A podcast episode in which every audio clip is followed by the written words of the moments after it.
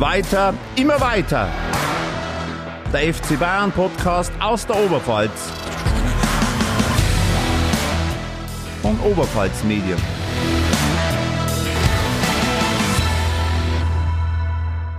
Ja, servus, grüß Gott und habe die Ehre. Hier ist weiter mal weiter der FC Bayern Podcast aus der Oberpfalz. Mein Name ist Thomas Webel und bei mir ist heute leider nicht der geschätzte Kollege Fabian Leb.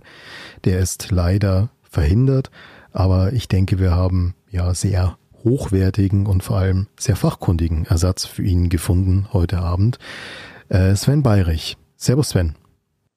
Ja, servus und grüß Gott in die Oberpfalz hier aus München. Das ist die richtige Vorstellung. Apropos Vorstellung, magst du ein paar Worte zu dir selber sagen? Wer bist du? Was machst du? Äh, äh, Versuche mich kurz zu fassen. Also ich bin ähm, Sportfotograf, unter anderem. Also ich habe auch einen normalen Beruf, aber ich bin Sportfotograf. Äh, bin FC Bayern-Fan äh, meiner selbst seit schätzungsweise Mitte der 80er, würde ich mal sagen. Also ich weiß, das kann ungefähr auf den Zeitpunkt zurückdatieren, wo der FC Bayern noch 6 Millionen D-Mark Schulden hatte und der erste FC Nürnberg noch Rekordmeister war. Also so lange ist das schon her. Und ähm, ja, ich komme ursprünglich tatsächlich aus Sachsen und lebe seit 22 Jahren jetzt in München. Eine gute Wahl, möchte ich mal sagen, als gebürtiger Münchner. Ähm, ja, wir wollen heute über ein Thema reden, das, glaube ich, bei dir so ein Leib- und Magenthema ist, in dem du dich wirklich wahnsinnig gut auskennst. Das ist Frauenfußball, Frauenfußball in Deutschland, aber auch europaweit und natürlich auch Frauenfußball und die Rolle, die er spielt beim FC Bayern München. Und ja, da vielleicht nur eine kurze Erklärung. Ich habe es gerade schon im Vorgespräch angedeutet ich habe vom Frauenfußball reichlich wenig Ahnung, außer dass ich hier jede Menge Kolleginnen bei uns im Verlag habe, die entweder aktiv spielen oder zumindest aktiv gespielt haben. Aber ich bin tatsächlich sehr interessiert. Und ja, ich hatte tatsächlich auch als Aktiver, wenn man das so sagen mag, ähm, vor zig Jahren, mag gar nicht sagen, wie lange es her ist, Berührungspunkte und vielleicht ist das ein ganz guter Aufhänger, um zu schauen, wo der Frauenfußball herkommt und was sich seither getan hat. Das war so Mitte, Ende der 90er. Da hatten wir so eine Runde, alles reine Hobbykicker.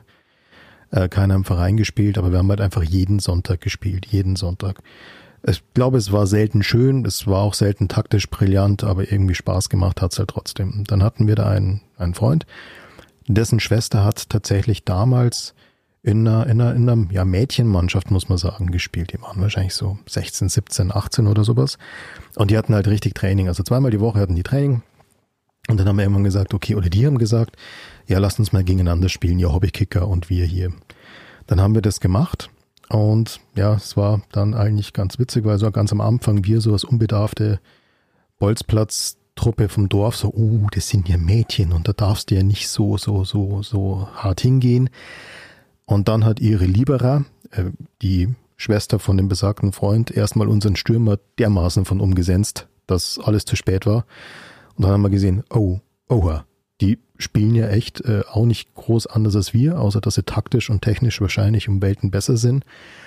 Dennoch war es dann so vom Spielverlauf, ähm, naja, die Jungsmannschaft, wir waren halt einfach schneller. Und entsprechend war das dann doch eine relativ einseitige Sache. Wie gesagt, obwohl die technisch, obwohl die taktisch alles besser waren. Richtig spannend wurde es, wo wir durchgemischt haben, wo wir wirklich mit Mixteams gespielt haben. Das hat dann eine richtige Gaudi gemacht. Aber wie ich vorhin gesagt habe, das war ja, Mitte, Ende der 90er. Und seitdem hat sich ja wahnsinnig viel getan im Frauenfußball in Deutschland, in der Professionalisierung, in den Trainingsroutinen, in den, in den Vereinen, die dann da richtig groß eingestiegen sind.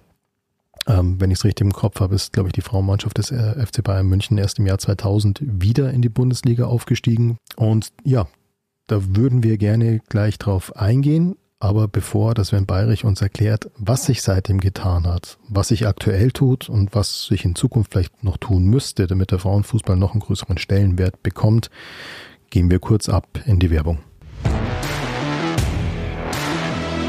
Mein Name ist Alexander Unger. Ich bin seit 30 Jahren hier bei Oberpfalz Medien ähm, und ich arbeite mit jungen Volontären zusammen, die gerade erst angefangen haben. Ähm, und das macht richtig viel Spaß.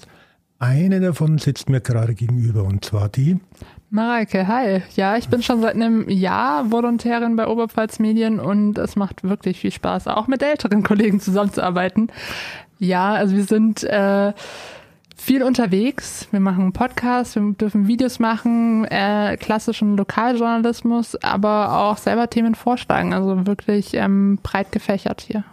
Das heißt, wenn jemand Interesse daran hat, kann er sich gerne bei uns bewerben. Wir haben immer Interesse an jungen Kollegen mit jungen Ideen. Ähm, Mareike, wo kann man sich denn bewerben? Unter oberpfalzmedien.de slash Karriere. Dann warten wir auf die Bewerbung. Wir freuen uns auf euch. Danke. Willkommen zurück bei Weiter mal weiter, dem FC Bayern Podcast aus der Oberpfalz. Unser Gast heute Sven Bayrich. Und Sven, der eine oder andere Zuhörer, Zuhörerin mag dich kennen von deinem Podcast Lottes Erbinnen. Magst du kurz den Podcast vorstellen? Ja, das ist korrekt. Allerdings muss ich dazu sagen, es ist nicht mein Podcast, sondern es ist unser Podcast und zwar zu beiden Teilen. 50-50, ähm, wie sich das gehört, äh, geschlechtergerecht geteilt. Und zwar meine Kollegin ähm, die Jule, die sitzt in äh, Dortmund und wir haben vor ziemlich genau fünf Jahren unsere erste äh, Aufnahme ins Internet äh, geschickt. Ähm, also fünf Jahre Lottes Erbinnen, der Frauenfußball-Podcast mit Café Servi im Untertitel. Ähm, das Café Servi spielt natürlich ähm, darauf an, dass hm, die deutsche Nationalmannschaft damals beim ersten Gewinn der Europameisterschaft in den 80er Jahren als Prämie ein Kaffeeservie bekam. Und ähm, in vier Wochen startet ja die Europameisterschaft in England. Und da gibt es kein Kaffeeservie, sondern 60.000 Euro, was natürlich, mag der eine oder andere sagen, was, 60.000 Euro, wenn ich das mit den Männern vergleiche? Yep, da habt ihr richtig gehört, es sind in Anführungszeichen nur 60.000 Euro. Ähm, da schlüsselt sich natürlich dann auch noch entsprechend auf, das habe ich jetzt gerade nicht im Kopf. Aber äh, ja, wir sind ein äh, Frauenfußball-Podcast. Wir sind eine Zeit lang nicht mehr so regelmäßig gekommen, weil äh, Jule selber auch ähm, Nachwuchs bekommen hat und sich um diesen kümmern musste. Und äh, ansonsten kommen wir eigentlich in der Regel immer alle zwei bis vier Wochen. Ähm, da gehen wir auf die aktuellen Ereignisse in der Frauen-Bundesliga ein. Ähm, nicht nur die erste Frauen-Bundesliga, wir blicken auch mal in die zweite, in die dritte. Ähm, wir blicken auch mal darüber hinaus. Manchmal haben wir auch ähm, Gästinnen. Leider viel zu selten, viel zu wenig. Und ähm, worauf ich in dem Fall da mal noch hinweisen kann, ist, dass es in den nächsten Wochen zwei Ausgaben geben soll. Äh, die eine beschäftigt sich mit der Zukunft des Frauenfußballs. Ähm, die aus meiner Sicht äh, möglicherweise eher sehr pessimistisch und negativ ist. Das werden wir aber mit Gästen diskutieren. Und dann soll es noch eine Folge als Vorbereitung und Einstimmung auf die Europameisterschaft in England geben. Genau, die steht ja vor der Tür. Aber vielleicht kannst du auch noch ganz kurz was sagen zum Titel eures Podcasts, Lottes Erbinnen. Das schließt sich vielleicht auch nicht jedem sofort. Also mir hat sich natürlich nicht sofort erschlossen, bis ich es gegoogelt habe. Aber erzähl du doch mal. Genau. Genau, also ähm, Lottes Erbinnen ist im Endeffekt ähm, geht auf ähm, Lotte Specht zurück die in den ähm, 30er Jahren eine Pionierin des ähm, Frauenfußballs war. Sie ist Frankfurterin gewesen und ähm, hat für einen Jahr, hat für ein Jahr den, ich glaube, DFC Frankfurt, den Damenfußballclub Frankfurt, ins Leben gerufen. Wie gesagt, leider existierte der äh, Verein nur für, für ein Jahr, einfach auf ja, aufgrund der Zeit, aufgrund der ähm, Ressentiments äh, zur damaligen Zeit, die jetzt leider Gottes auch nicht so viel anders sind wie heutzutage, aber damals mit Sicherheit noch um einiges schlimmer. Also sie war quasi eine Pionierin des Frauenfußballs in Deutschland und die Erbinnen sind demzufolge logischerweise die Spielerinnen, die ähm, heute gegen den Ball treten. Ich habe da ein Zitat gefunden in der Wikipedia, äh, weil auch der DFB ähm, hat ja diesen Frauenfußballverein abgelehnt, hat ihm die Anerkennung verweigert. Und da steht dann in einer Pressemitteilung, teilte der Verband mit, dass der Fußball mit der Würde und dem Wesen der Frau unvereinbar sei. Dazu sei nur gesagt, wer mich und meine Jungs damals jemals auf dem Platz gesehen hat, der weiß, dass auch das, was wir gemacht haben, mit Würde nichts, nicht im entferntesten irgendwas zu tun hatte. Ähm, aber der DFB war da vielleicht, wie soll ich sagen, ja, vielleicht zu dieser Zeit noch etwas weiter rückständig als äh, äh, heutzutage. Aber das war dann wahrscheinlich für einige Jahre, wahrscheinlich bis nach dem Zweiten Weltkrieg, erst einmal das Ende des Frauenfußballs in Deutschland. Stimmt das? Ich glaube, das kann man grundsätzlich so sagen.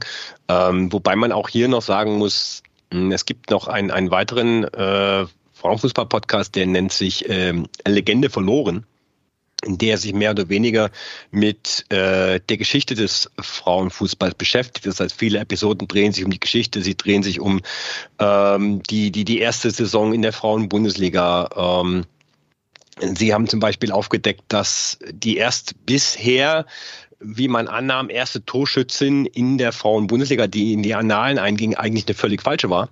Ähm, aufgrund äh, der Recherche der Mitglieder des Podcasts. Und man konnte diesen Geschichtsfehler ähm, korrigieren.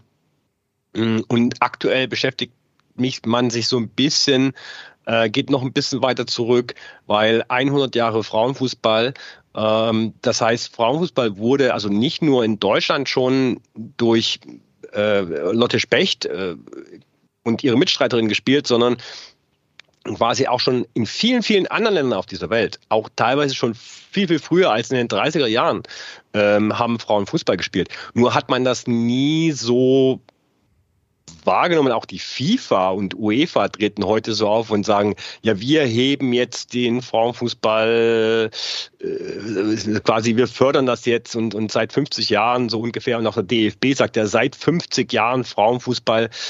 Damit negiert man halt schon ein bisschen auch ähm, die Geschichte, die, die, die eigentliche Geschichte, die des Frauenfußballs, die ja schon viel, viel früher äh, begonnen hat. Gut, dass äh, Geschichtsbewusstsein jetzt nicht unbedingt eine große Stärke von Fußballverbänden oder Vereine ist, das hatten wir an der Stelle auch schon mal bei einem anderen Thema. Wir haben zum Beispiel mit dem äh, Professor Michael Brenner, Lehrstuhl für jüdische Geschichte in München, eine Folge gemacht zu jüdischen Fußballpionieren im deutschen Fußball und beim FC Bayern. Das ist ja auch was, was über Jahrzehnte ausgeblendet und negiert wurde und Frauenfußball ja, dann ähnlich. Aber jetzt mal äh, ganz persönlich, wie kam, kamst du zum Frauenfußball? Wie hat es dich dahin verschlagen? Puh, ähm, naja, also zunächst mal ist es so, dass als, also, also auch ich Frauenfußball das erste Mal gesehen habe, war das für mich nicht so, oh, nee, das kann ich mir nicht angucken und Frauenfußball interessiert mich nicht. Dazu muss man wissen, ich bin äh, 74er Jahrgang, äh, ich bin in der DDR groß geworden und ähm, habe also in den 80er Jahren, wenn dann mal was äh, in der Sportschau lief oder im ZDF, also in den öffentlich-rechtlichen, die soweit wir die im Osten empfangen konnten, terrestrisch, ähm, hat man dann auch schon mal Frauenfußball gesehen. Man hat dann die EMs, Spiele von der e, von den EMs teilweise sehen können. Was man auch immer sehen konnte, waren natürlich die damals noch äh, die Spiele im DFB-Pokalfinale. Damals fanden ja die äh, das DFB-Pokalfinale der Frauen ja noch vor den Herren statt. Ähm, und ich habe mir das eigentlich immer immer angeschaut. Also es war für mich nie ein Thema zu sagen, naja, das sind Frauen, die da Fußball spielen und die Qualität ist schlecht und es interessiert mich nicht. Es hat mich immer interessiert und für mich war es zu dem damaligen Zeitpunkt, als beide Finals noch in Berlin gespielt wurden, war es als Bayern-Fan eigentlich immer dran zu sagen, ey, wie geil wäre das eigentlich, wenn die FC Bayern-Frauen vor den FC Bayern-Herren in Berlin im Olympiastadion spielen würden. Hat sich leider Gottes nie ergeben. Ähm, und dann habe ich eigentlich immer den Frauenfußball, sage ich mal, mehr oder weniger über die Nationalmannschaft verfolgt. Und als ich nach München dann gezogen bin, bin ich von meinem Arbeitsweg öfters dann abends äh, den FC Bayern-Spielerinnen über den Weg äh, gelaufen zum Training. Und ich dachte mir so, oh, ich muss da unbedingt hin und weil mich das halt schon interessiert hat. Aber sie haben halt zu dem damaligen Zeitpunkt haben sie entweder noch in, in Aschheim gespielt mhm. oder noch weiter weg. Und das war für mich dann nie eine Option, dann an einem Samstag dann nochmal in die gleiche Richtung zu fahren, um mir da ein Spiel anzuschauen oder an einem Sonntag, also mit der S-Bahn eine Stunde von hier. Ähm, und bei mir um die Ecke, also zehn Minuten fußläufig von mir, ist der tatsächlich der ähm, jetzt FFC Wacker München beheimatet. Eigentlich die Nummer zwei im Frauenfußball in München nach den Bayern. Jahrelang große Rivale der FC Bayern Frauen auch gewesen, gerade in den Anfangszeiten. Ähm, auch da habe ich es Ewigkeiten nie hingeschaut, wie das halt so ist. Man kommt halt nach München, äh, man geht dann zu den Profis, äh, ich gehe seit 22 Jahren zu den Amateuren. Ähm, so, soweit ich, soweit ich kann, bin auch Groundhopper selber, ja, und dann hat das der Frauenfußball so ein bisschen in den Hintergrund gerückt. Und wie dann die Frauen von Aschheim ins Grünwalde gezogen bin, war das für mich dann die Möglichkeit, ich wohne auch nur um die Ecke vom Grünwalde, also Straße runter, 15 Minuten, ähm, war das dann die Möglichkeit zu sagen, okay, und jetzt gehe ich da mal zum Ligaspiel und jetzt schaue ich mir das mal an. Und ähm, das habe ich dann auch getan und bin dann ab und an mal wieder ins Grünwalde, habe mir die Spiele angeschaut. Ja, und dann hat halt mein Interesse an den Profis, muss ich zugeben, auch stark nachgelassen. Ich würde mal sagen, so 14, 15 rum. Ähm, so ein ganz großer, grober Ausschlag war tatsächlich ähm, vor ein paar Jahren der letzte Spieltag gegen Mainz in der Allianz Arena, äh, als es die Schale gab. Ich war in der Südkurve und das Schauspiel, was sich mir da geboten hat, mit Ufta und hin und her vom Band und hast du nicht gesehen. Also war zum Fremdschämen. Ähm, ich habe mich umgedreht, bin rausgegangen und die Allianz Arena seitdem eigentlich fast nie wieder betreten. Mhm. So, und die Profis waren für mich da ähm, durch. Ich, schaue auch kaum Spiele der Profis noch. Ähm, ich verfolge die Ergebnisse, verfolge die Tabelle, aber eigentlich muss man es nicht, weil Meister werden sie am Ende sowieso. Ähm, und da habe ich mich dann tatsächlich dann doch mehr dem Frauenfußball zugewandt ähm, und habe da so ein neues Interessensfeld und ein stärkeres Interessensfeld begründet. Hinzu kam dann noch die Sportfotografie, in die ich dann eingestiegen bin. Und ja, also das ist so das. Also ich habe quasi in den letzten zwei Jahren, glaube ich, boah, also eine Handvoll Spiele der FC Bayern Frauen in München verpasst. War in der abgelaufenen Champions League-Saison habe ich tatsächlich kein einziges verpasst. Das heißt, ich war bei allen Heimspielen und ich war bei allen Auswärtsspielen, sprich ich war in, ich war in Lissabon, ich war ähm, in Lyon, ich war äh, in Göteborg und ich war in Paris beim Viertelfinale.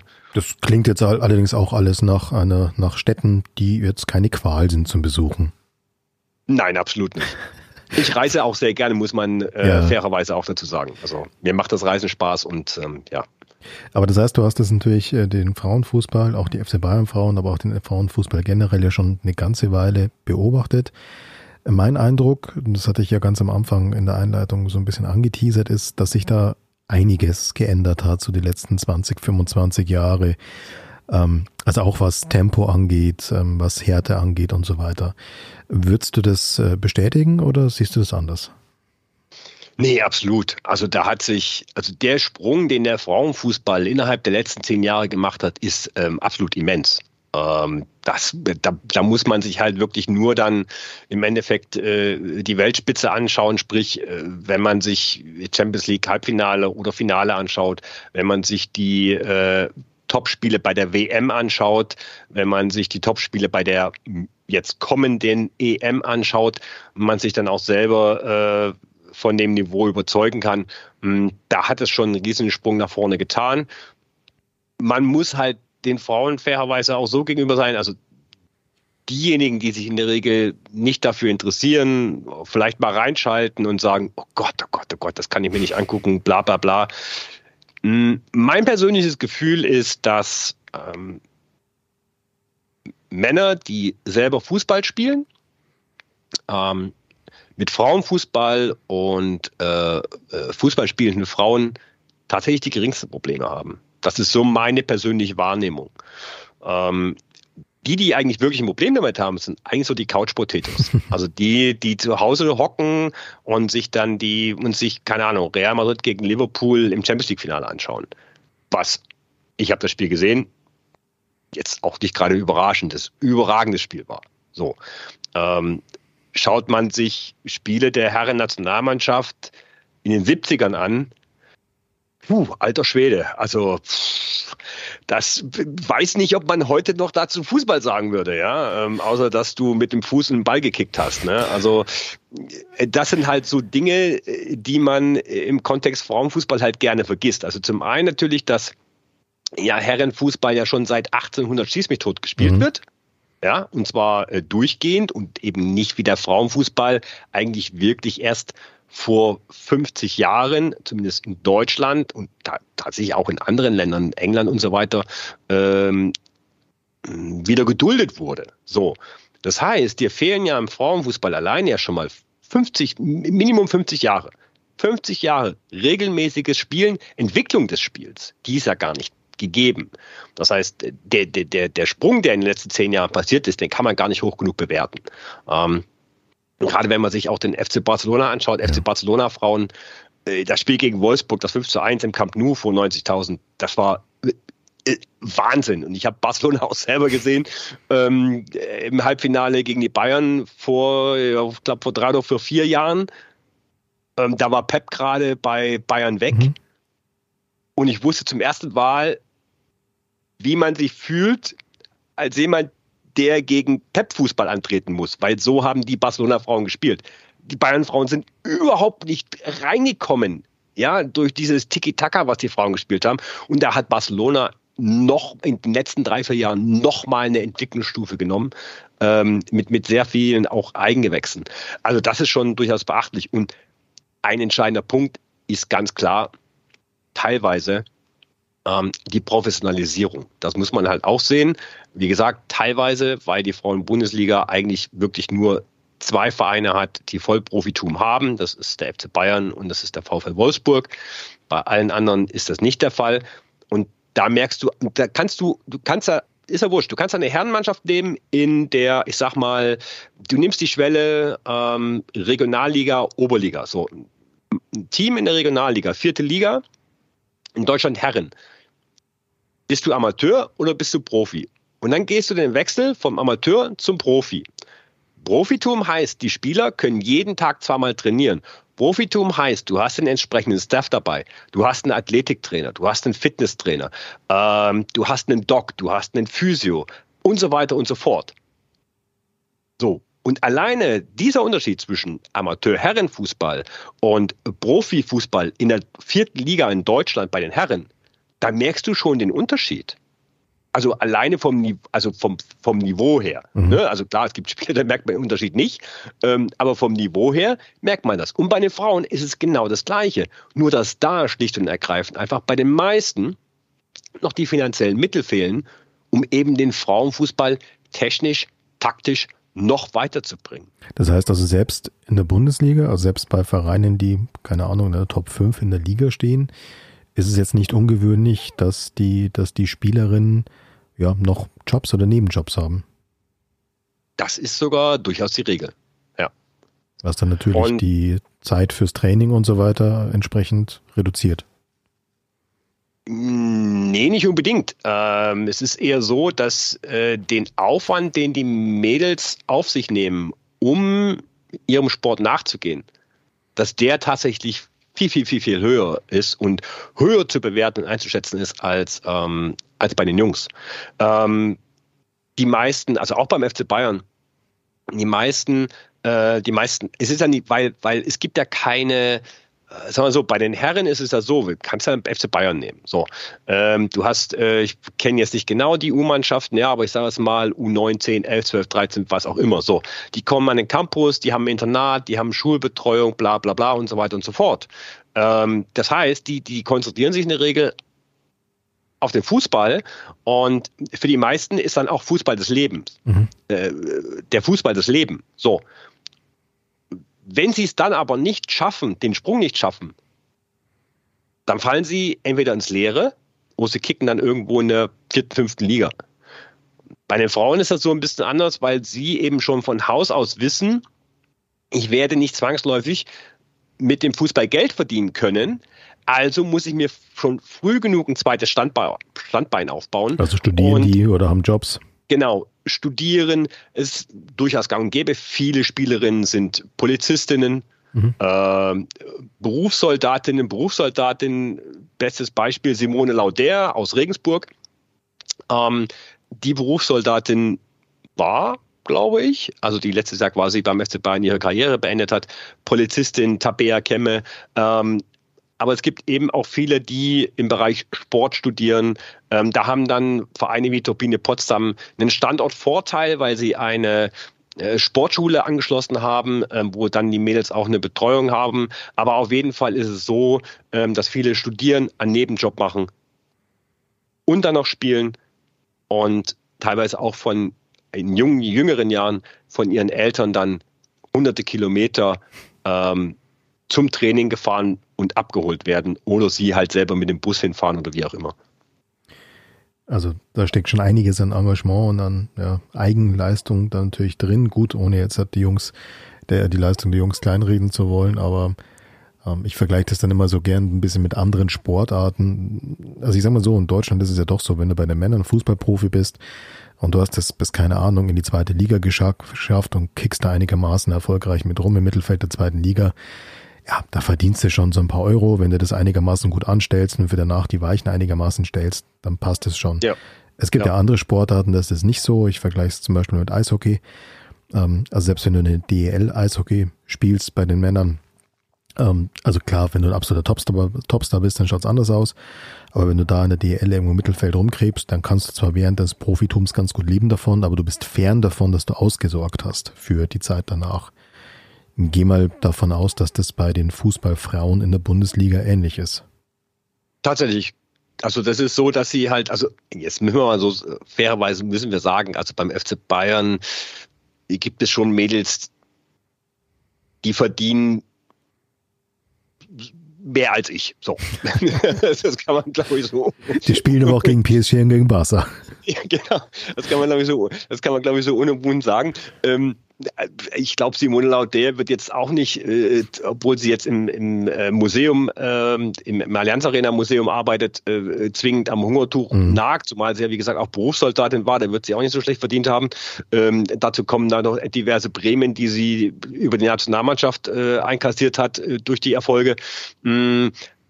Aber das sind halt nicht viele. Genau, so. das ist halt die Spitze. Das ist die Spitze. Und wenn du eine durchschnittliche Spielerin bist, dann weißt du, okay, ich spiele zwar vielleicht in der Bundesliga, okay, vielleicht kriege ich 2000 Euro oder was auch immer. Ähm, ich werde aber nicht so ein großes Polster äh, anhäufen können, dass ich äh, entweder A, nach dem Ende meiner Karriere davon leben kann, B, was passiert, und das ist ja immer noch ein weitaus größeres Risiko bei den Frauen als bei den Männern, was passiert, wenn ich eine Verletzung habe, die mich zwingt, meine Karriere zu beenden. Ähm, Gerade Thema Kreuzbandriss ist, ist ein riesengroßes Thema im Frauenfußball, einfach weil der, also auch zum einen der, der, der Körper, äh, die körperliche Statur äh, von den Frauen her nicht und die Muskeln nicht so ausgebildet sind wie bei den Männern, ist das Risiko eines, eines Kreuzbandrisses äh, sehr hoch und deswegen hat man sehr oft sehr viele Spielerinnen, gerade pro Saison, die sich das Kreuzband reißen und die dann halt ein Jahr raus sind. Mhm. Also auch da ist ja die Rekonvaleszenzzeit ist ja auch viel, viel länger als bei den Herren, zumindest jetzt auf Profi-Level, sagen wir mal. Ähm, nur dass die sich immer irgendwie damit beschäftigen müssen, okay, was passiert, wenn ich meine Karriere frühzeitig beenden muss? Dann muss ich was in der Hinterhand mhm. haben, dann muss ich irgendwie in den Beruf reinkommen. Ja, ja, verstehe. Aber nochmal ganz kurz zurück zum, zum Spiel an sich. Du hast es ja gesagt, du warst lange Jahre oder bist wahrscheinlich nach wie vor bei den Amateuren, du bist in der Südkurve gestanden bei den Profis und du verfolgst jetzt die Frauen des FC Bayern seit Jahren. Was macht für dich den Fußball, den die Frauen spielen? Was, was macht den aus? Was zeichnet den ganz persönlich subjektiv für dich aus? Ähm, ja, es gibt halt, es gibt halt, sag ich mal, es gibt halt zwei Aspekte. Der eine Aspekt ist natürlich das Drumrum. Der andere Aspekt ist das Spiel selber. Ähm, beim Drumrum ist es natürlich so, ist es insofern angenehmer, als dass die Medien sich jetzt nicht so großartig drauf stürzen. Ja, also ähm, es wird halt nicht jeden Tag irgendeine Story äh, durchs Dorf getrieben. Ist halt nicht. Mhm. Interessiert dann halt einfach keine Sau. So muss man dann einfach sagen. Was ich teilweise ganz gut finde. Also bestes Beispiel können wir gerne nehmen. Ähm, am Sonntag das war vor, vorher wusste es wahrscheinlich nur der FC Bayern. Ich weiß es nicht. Jens Scheuer? Ich, nee, ich war am, am Sonntag bei der äh, zweiten des FC Bayern. Mhm. Die spielten in der zweiten Frauen-Bundesliga in Aschheim. Mhm. Das war der letzte Spieltag der zweiten Frauen-Bundesliga und Nathalie Bischoff, die Trainerin, ja. ging. Also ich habe das dann auch nur mitbekommen, weil da ein großes Banner stand, äh, Servus Coach. Und ich so, what the fuck? Nathalie Bischof hört auf, mein 13 Jahre Trainerin der zweiten Mannschaft. So. Also das, das hätte, also sowas hätte ja im, im Herrenbereich schon, keine Ahnung, zigtausende Artikel ähm, und Interviews nach sich gezogen. Ähm, davon war auch heute, jetzt einen Tag später, so zwei Tage später, nichts, gar nichts. So. Ähm, das nervt mich manchmal, weil ich mir wünschen würde, dass es da tatsächlich ein bisschen mehr Interesse seitens auch der lokalen Medien in München gäbe. Andererseits finde ich es ganz angenehm, dass eben nicht jeder äh, Krümel unterm Teppich hervorgekehrt und in die Medien gebracht wird. Was das Spiel betrifft, ja, es ist langsamer, es ist anders, ich empfinde es aber tatsächlich witzigerweise als angenehmer, weil es eben auch weniger, also ich finde es auch eleganter, weil es eben weniger ruppig ist. Mhm. So. Ähm, das heißt, die, die, die, es, klar ist auch mal ein Spiel drin, das ist halt nur Gebolze. Aber es ist halt auch nicht so, dass die Mädels alle fünf Minuten nach einem Zweikampf, weil es eben auch nie so viele harte Zweikämpfe gibt, dass das Spiel wegen einem Zweikampf unterbrochen ist. Kommt auch mal vor, ist es aber eher nicht so. Also der Spielfluss ist meines Erachtens nach ein bisschen größer. Ähm, und aufgrund dessen, dass das ist hm, aufgrund dessen, dass das Spiel äh, physisch ein bisschen anders ist, ähm, gibt es durchaus Trainer, die auch ihre Taktik darauf anders anlegen. Das heißt, da findet man auch schon wieder nochmal einen etwas anderen Aspekt im Spiel, wenn man das Spiel jetzt taktisch betrachtet, ja, wenn man so möchte. Ich bin jetzt nicht der große Taktikexperte, also ähm, in Justin Kraft oder to, äh, Tobias Escher werde ich nicht mehr dieser Tage. Ähm, ich bin froh, wenn ich erkennen kann, dass da äh, 3-3-4 gespielt wird. Ähm, aber das ist so meine, meine persönliche Wahrnehmung. Und natürlich, was man auch sagen muss, weniger Theatralik, weniger Gemecker, Schiedsrichterentscheidungen werden zwar auch kommentiert, auch diskutiert, aber in vielen Fällen ist es so, die Spielerin fault, sie weiß, dass sie gefault hat, sie steht auf, sie weiß, sie kriegt die gelbe Karte, alles klar, kassiert die Karte, dreht sich rum, geht. Auch bei Elfmeterentscheidungen hast du in den seltensten Fällen, dass sich da irgendjemand, dass da Rudelbildung gibt um die Schiedsrichterin rum. Das ist da halt nicht so der Fall und das empfinde ich durchaus, durchaus äh, auch angenehm. Und es ist halt sehr viel weniger Testosteron im Spiel. ja, und vielleicht auch ein bisschen weniger männliche Egos. Das ist immer so mein ganz Absolut, subjektiver ja. Eindruck von ja. außen. Ähm, war auch mal relativ nah dran beim früheren Arbeitgeber an der Fußballmannschaft, damals in der zweiten Liga. Ähm, und ich meine, da reden wir dann von Kickern, die irgendwie in der zweiten Liga Mittelfeld rumkicken und die sich aber ehrlich gesagt präsentieren, als äh, wäre jetzt jeder von ihnen Neymar Junior.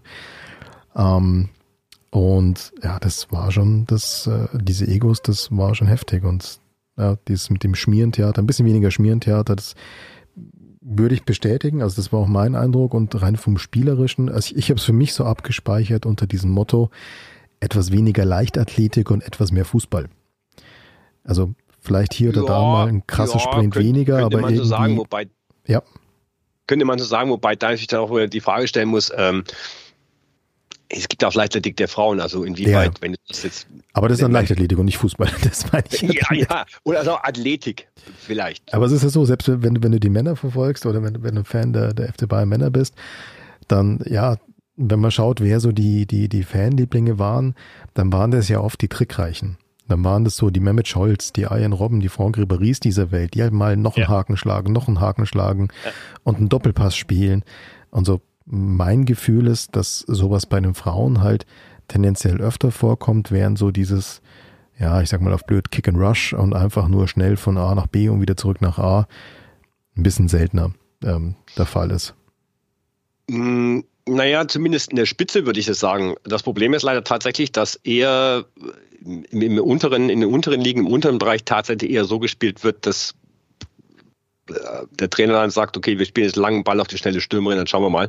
Ähm, erinnert mich äh, frappal an den ähm, ersten FC Nürnberg, ähm, der vor zwei Jahren in die zweite Frauen-Bundesliga aufgestiegen ist. Ähm, ich habe die Nürnbergerinnen in dem äh, Aufstiegsjahr in, äh, hier bei Wacker München gesehen und da war es tatsächlich so. Ähm, ich habe leider kein Spiel in der zweiten Liga der Nürnbergerinnen gesehen, um zu beurteilen, ob sich da am Spiel was geändert hat. Ähm, aber zumindest war das da der Fall nach weiter oben ist es tatsächlich schon, also gerade auch in der ersten Bundesliga, Champions League, EM, WM, ist es natürlich definitiv komplett anders. Also da wird auf einem komplett anderen spielerischen und ähm, taktischen Niveau gearbeitet, als das äh, weiter runter äh, der Fall ist.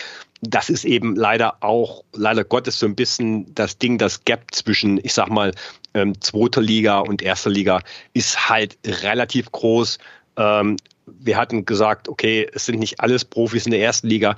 In der zweiten ist es halt noch schlimmer. Ja, ähm, da kriegst du halt auch überhaupt kein, überhaupt gar kein Geld. Also wenn wir über Geld reden, können wir vielleicht mal sagen, also die erste, in der ersten Liga bekommen die äh, Teilnehmer, teilnehmenden Vereine 350.000 Euro ähm, aus TV-Geldern und Geldern vom DFB.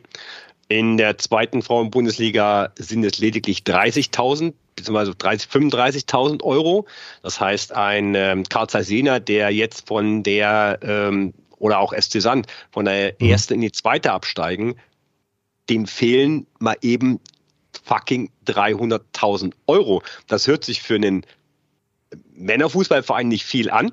Ähm, ist aber für einen Frauenfußballverein oder für einen Verein, wo der Frauenfußball dominiert, der SC Sand hat auch eine Herrenabteilung, die spielen aber irgendwo in der Kreisliga, ähm, äh, ist das halt schon ein Pfund. So. Ja klar, das muss man erstmal erwirtschaften das muss man dann natürlich erstmal, genau, das muss man erstmal erwirtschaften.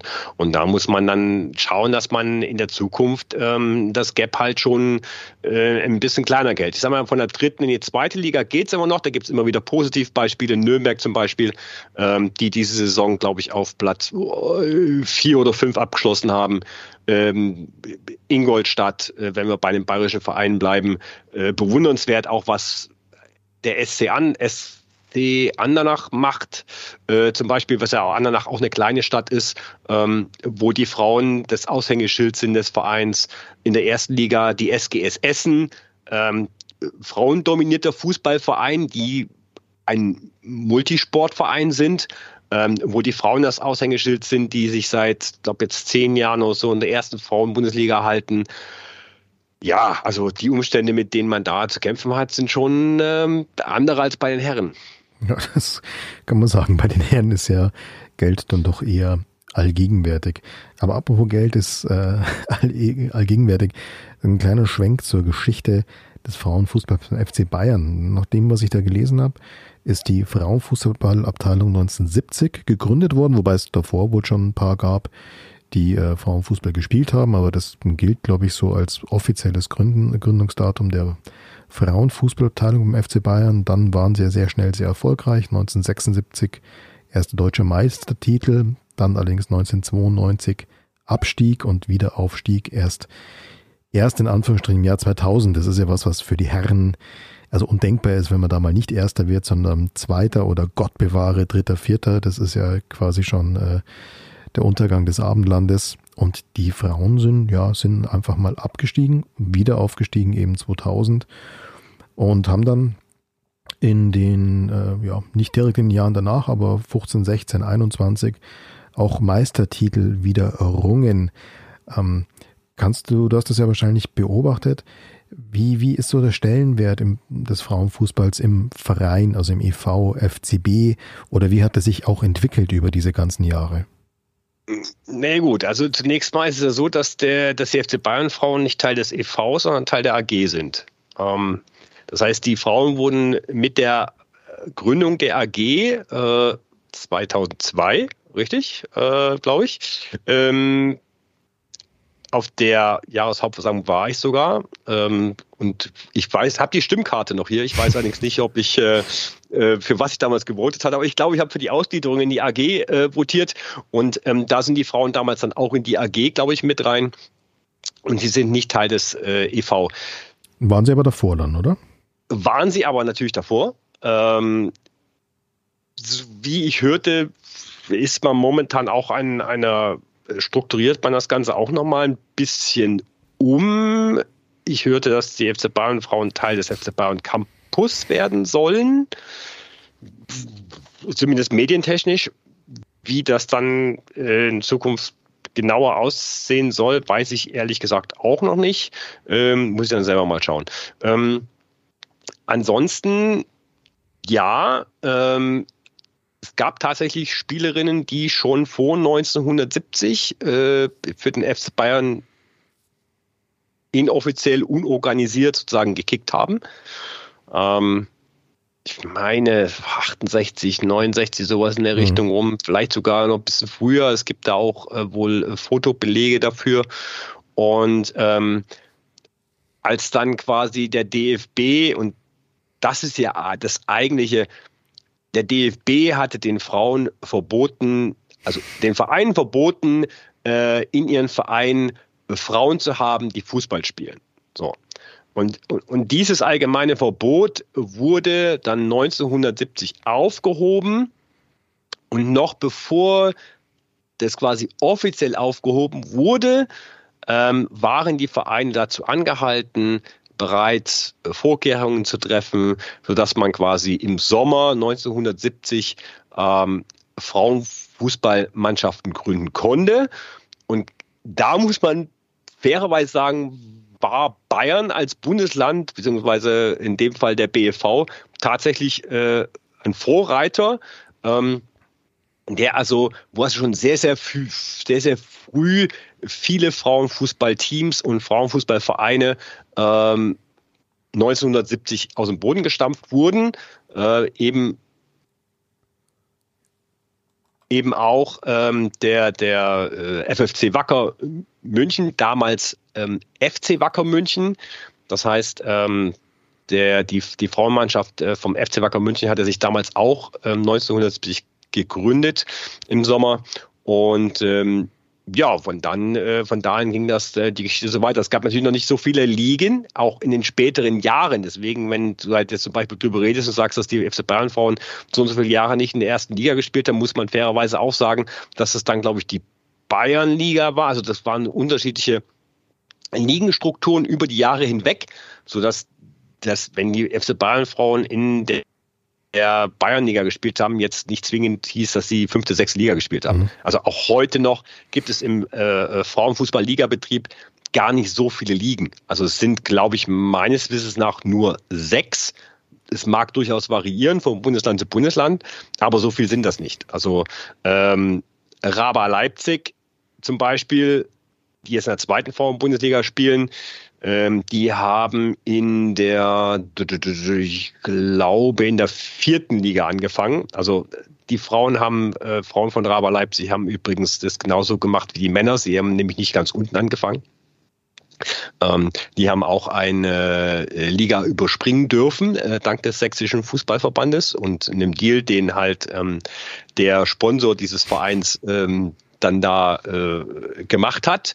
Ähm, und aber die waren jetzt dann, glaube ich, ein Jahr in der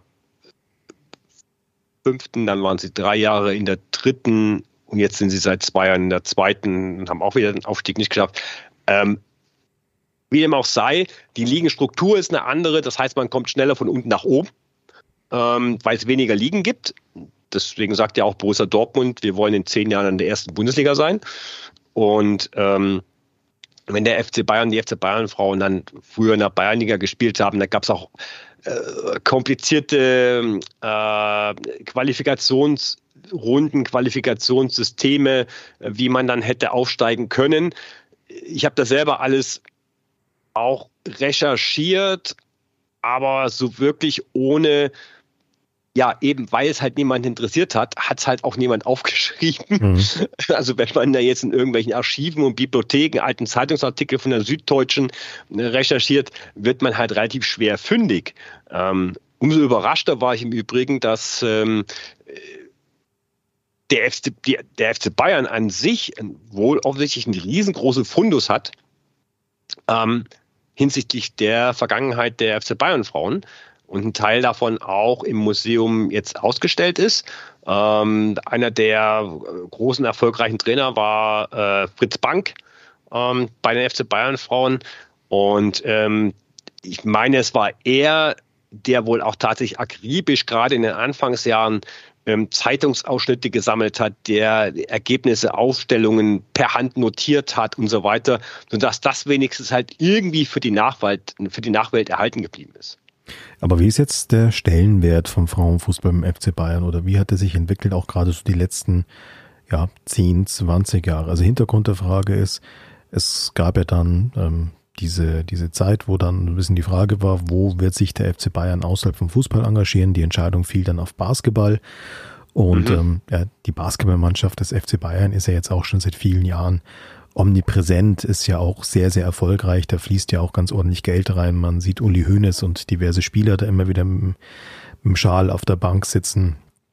Ähm, ich habe die ganze Zeit, gerade von Vereinsseite, offen gestanden immer relativ wenig über die FC Bayern Frauen gehört.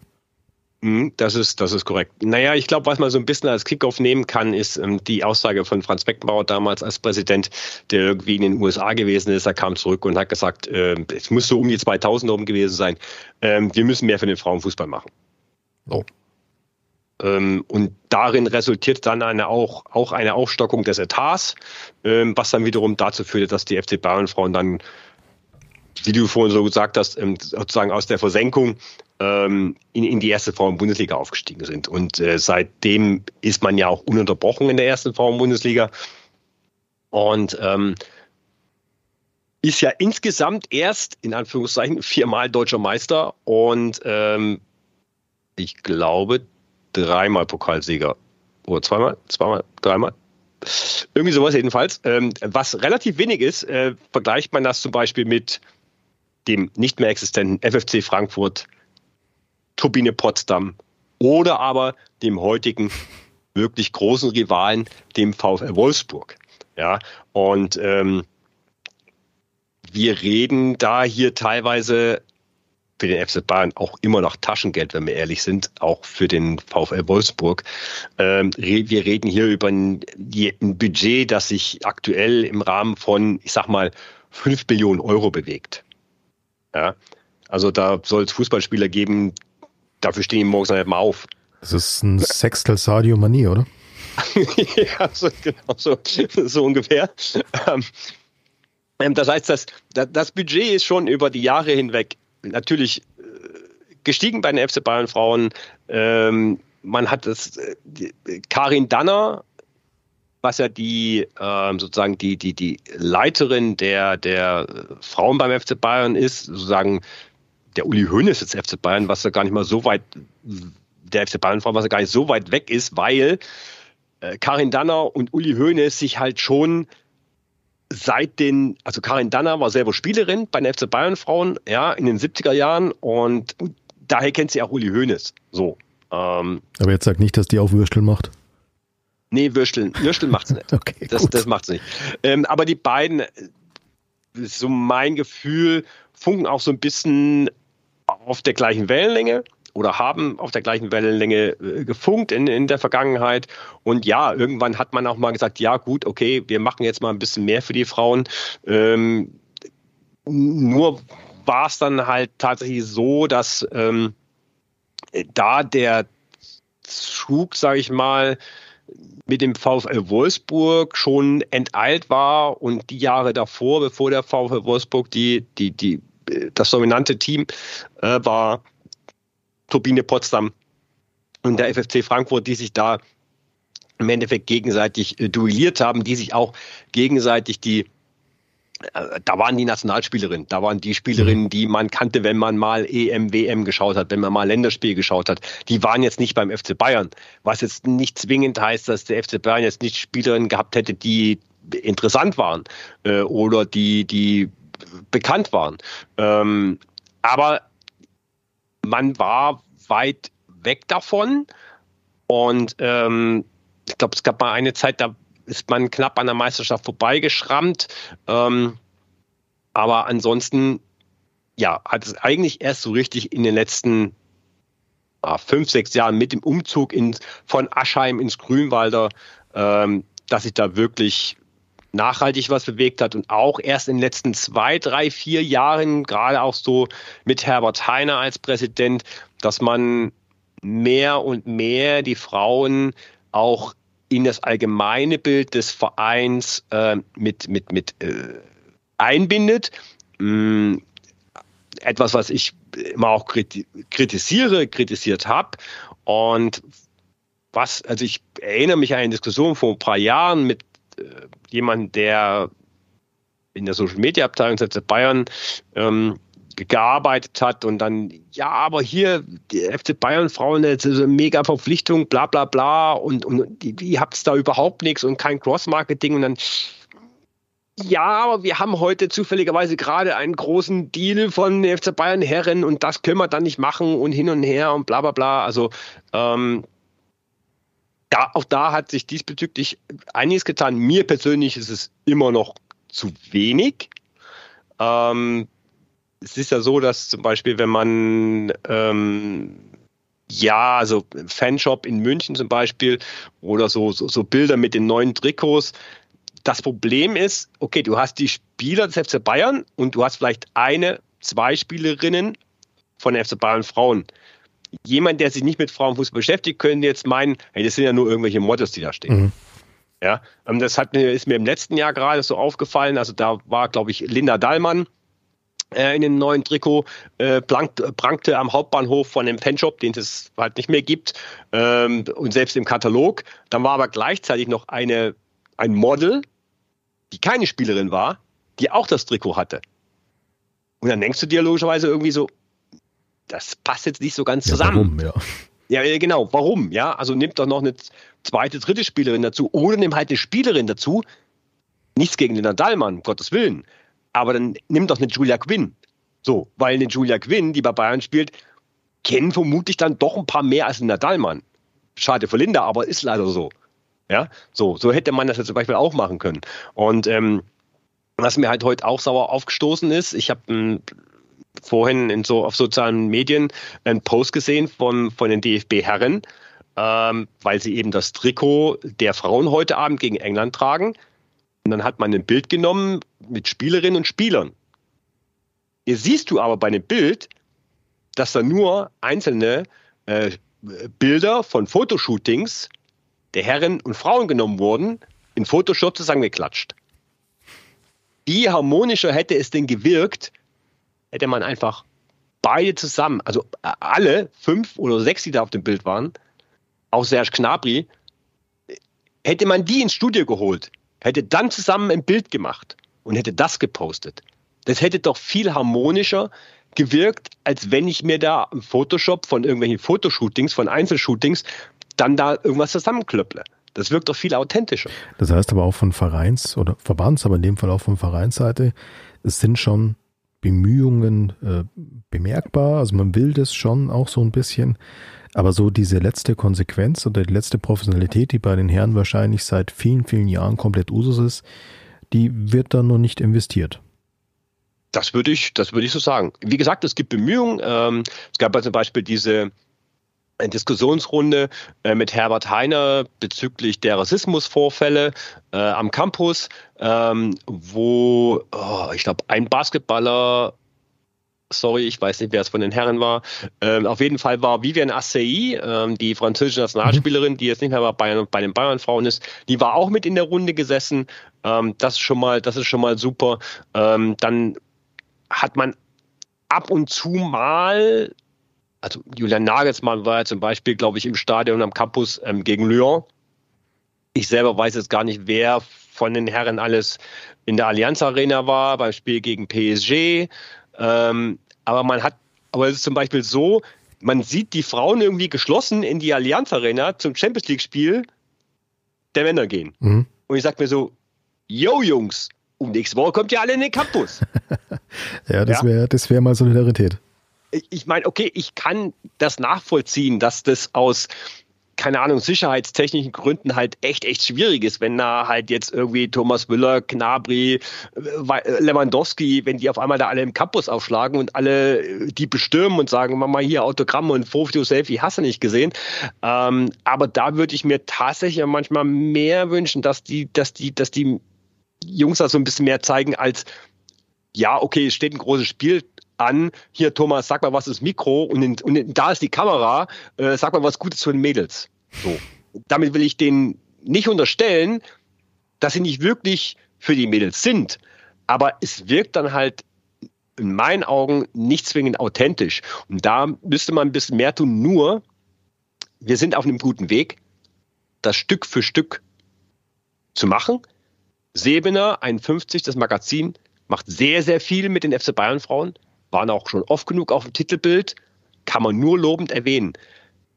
Weil ich bin der Meinung, dass es so schleichend vermutlich, leider Gottes, der beste Weg ist, um die Gegenstimmen ähm, stumm werden zu lassen, um die Frauen, die Fußballspielenden Frauen beim FC Bayern Normalität und Stück des Vereins werden zu lassen. Weil, weil wenn du, du gehst ins Stadion, in die Allianz Arena, Bundesligaspiel, du blätterst durchs Stadionheft, keine Ahnung, ob es überhaupt noch eins gibt, aber du blätterst durchs Stadionheft, dann ist da ein Artikel über die Frauen drin.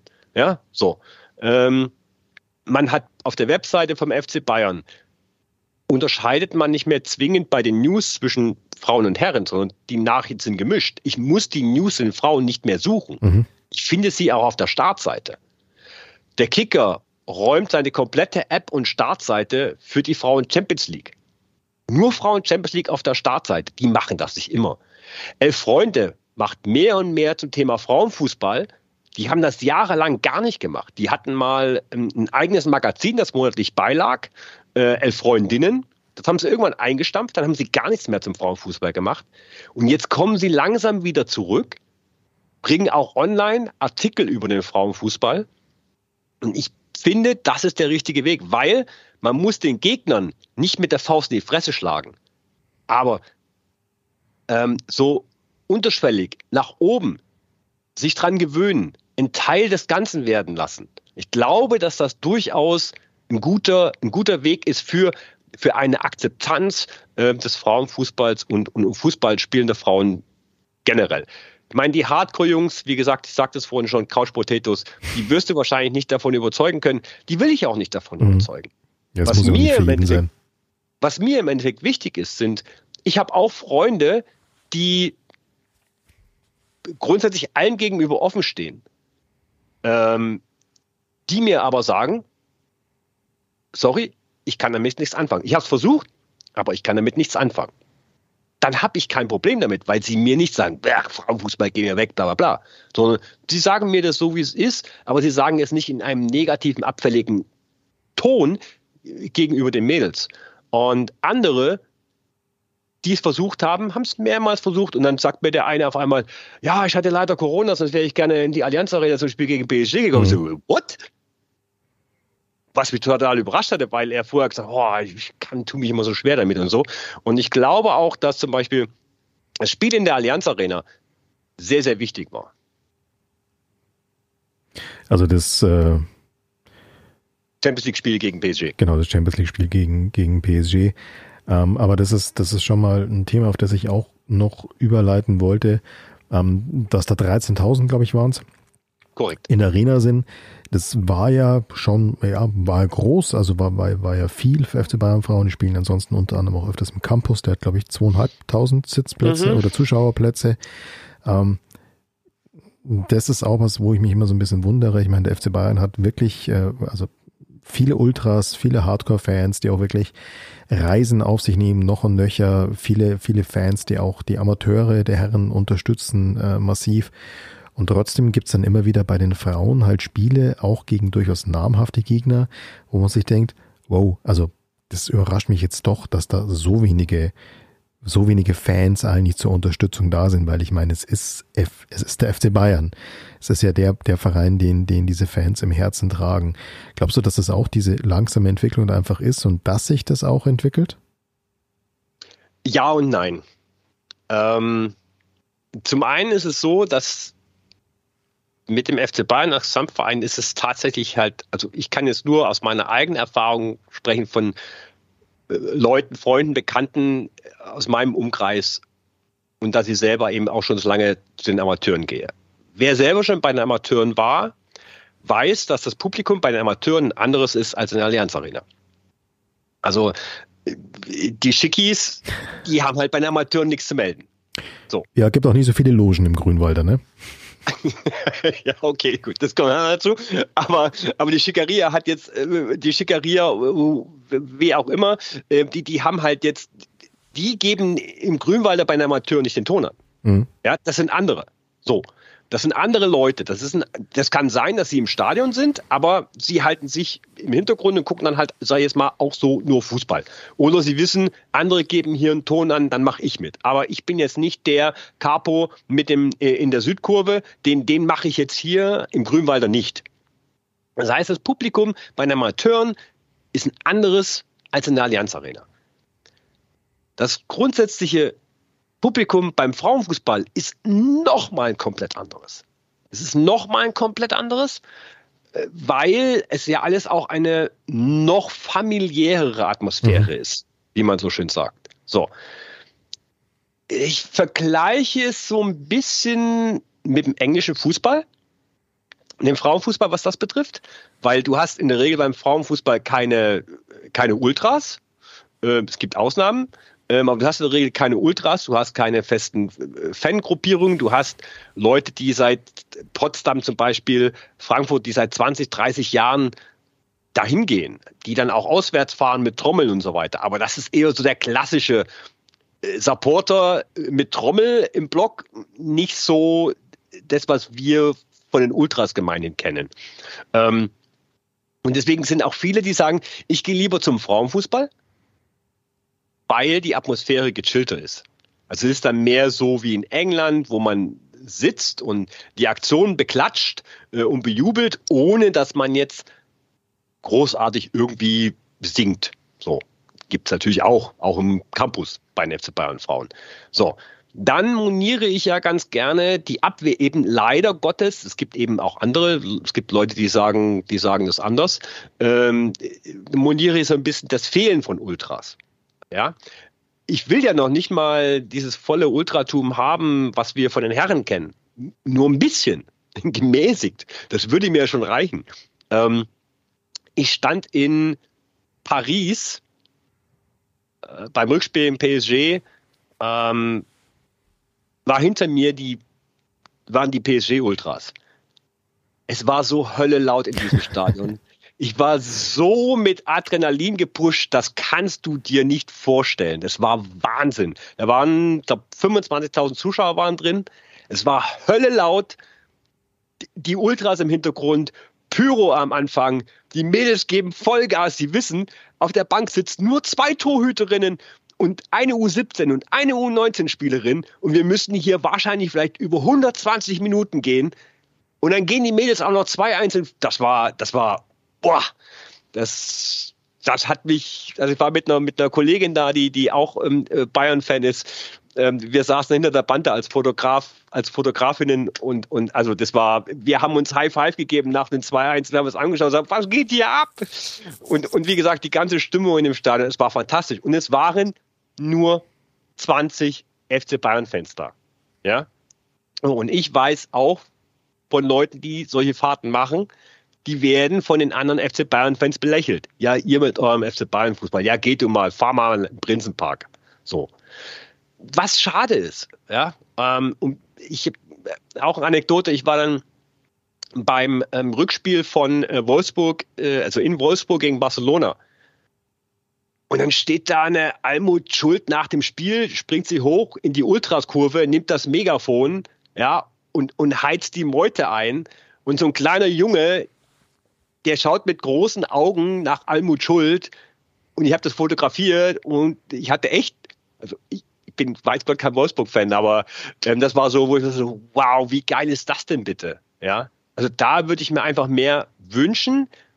Glaube aber, nach dem, was ich bisher gehört und in Erfahrung gebracht habe, dass da vor ein paar Jahren seitens des Vereins, der Frauenabteilung und der etwas, ich sag mal, unterstützerfreundlichen äh, Fanszene ein Tischtuch zerschnitten wurde, das vielleicht nicht so einfach zu kitten ist. Gut, aber vielleicht tut sich da noch ein bisschen was, weil so ein Spiel, wenn man jetzt äh, die, die vergangene Champions League-Saison so ein bisschen, also der Damen so ein bisschen verfolgt hat, ähm, dann, ja, dann, dann stechen natürlich so ein, zwei Spiele raus. Aufgrund des äh, Settings, unter anderem dieses Champions League Halbfinale im Camp Nou. Wie viel waren es? 91.000, die da waren mhm. bei Barca gegen, gegen Wolfsburg. Wolfsburg. Das war sogar zweimal hintereinander. Einmal war es äh, gegen, gegen Arsenal, glaube ich, und dann genau gegen Arsenal und äh, dann im Viertelfinale und im Halbfinale gegen Wolfsburg dann nochmal, ja. Aber was läuft da dann in Spanien besser, wenn, wenn wir uns in, in, in München freuen, wenn irgendwie 13.000 zu einem Champions League Spiel kommen und in Barcelona machen sie mal eben das Camp Nou voll? Ja, wenn man jetzt gemein wäre, könnte man jetzt sagen, naja gut, so viel zum Feiern haben halt die Barcelona-Fans, deswegen sind so eine Frauen gegangen, weil sie wussten, dass sie gewinnen. ähm, und der, der geneigte Barcelona-Fan will ja guten Fußball sehen. Ja. Ähm, und dann ist ihm das äh, prinzipiell wurscht. Und ich glaube, die Tickets waren auch verhältnismäßig günstig oder umsonst. So genau kann ich das ehrlich gesagt gar nicht sagen also Juve hat das zum Beispiel gemacht. Äh, die Juventus-Frauen haben ja die ganze Champions League im großen Stadion gespielt. Und da hat es in der Gruppenphase teilweise, glaube ich, gereicht, dass du dich einfach nur angemeldet hast und hast du umsonst ein Ticket bekommen. Und dann waren 15.000, 16.000 im Stadion. Ähm, fairerweise muss man sagen, der FC Bayern hat, ich habe mich nach dem Spiel in der Allianz Arena mit den Verantwortlichen äh, unterhalten, ähm, jetzt könnte man meinen, bei den 13.000 waren viele, viele Freikarten oder ähnliches dabei. Ähm, dem war tatsächlich nach offiziellen Aussagen, das war nicht der Fall. Äh, ich glaube, 95 Prozent waren bezahlte Tickets. Ähm, in welcher Form auch immer. Es gab natürlich für günstige Tickets, ja. zum Beispiel über den BEV. Ähm, damit man gerade da auch äh, Fußballspielende Mädels in Vereinen äh, ansprechen konnte und, und, und reinbringen konnte. Ähm, und das, ich glaube, 15 Euro war ein Ticket.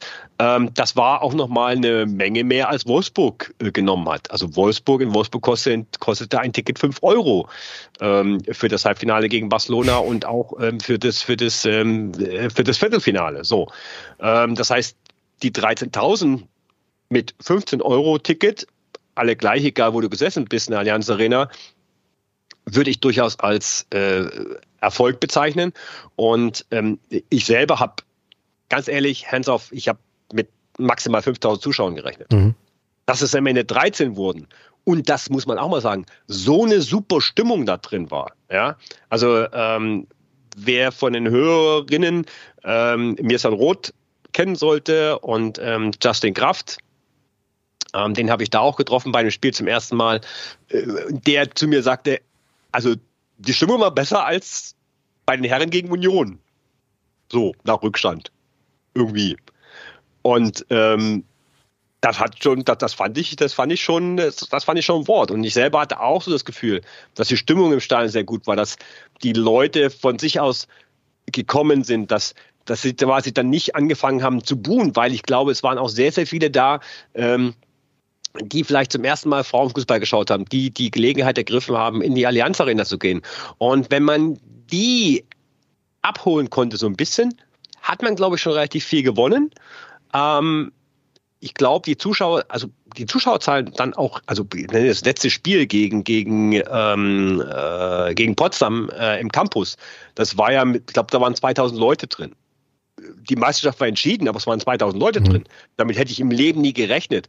Und ich will hoffen, dass es auch ein Effekt davon war, von dem Spiel in der Allianz Arena. Das heißt, dass, und, äh, dass dieses, dieses Spiel auf der großen Bühne dafür sorgt, dass einfach mehr Leute damit ja. in Kontakt kommen, mehr Leute die Mädels vom FC Bayern einfach verfolgen, sehen, okay, was die da machen, es ist halt einmal richtiger Sport. Ja, und absolut. dass sie sich dann öfter überlegen. Absolut. Und da muss man auch äh, der Zone Danke sagen, die ja äh, in der Saison zum ersten Mal die, die Champions League quasi, das neue Champions League Format, wir haben ja auch zum ersten Mal eine Gruppenphase, die gab es ja vorher nicht, ähm, übertragen alle Spiele, ja, kostenlos. Du kannst dir jedes Champions League Spiel der Frauen Gruppenspiel kannst du dir kostenlos im YouTube Stream anschauen. Du musst kein Abo dazu haben.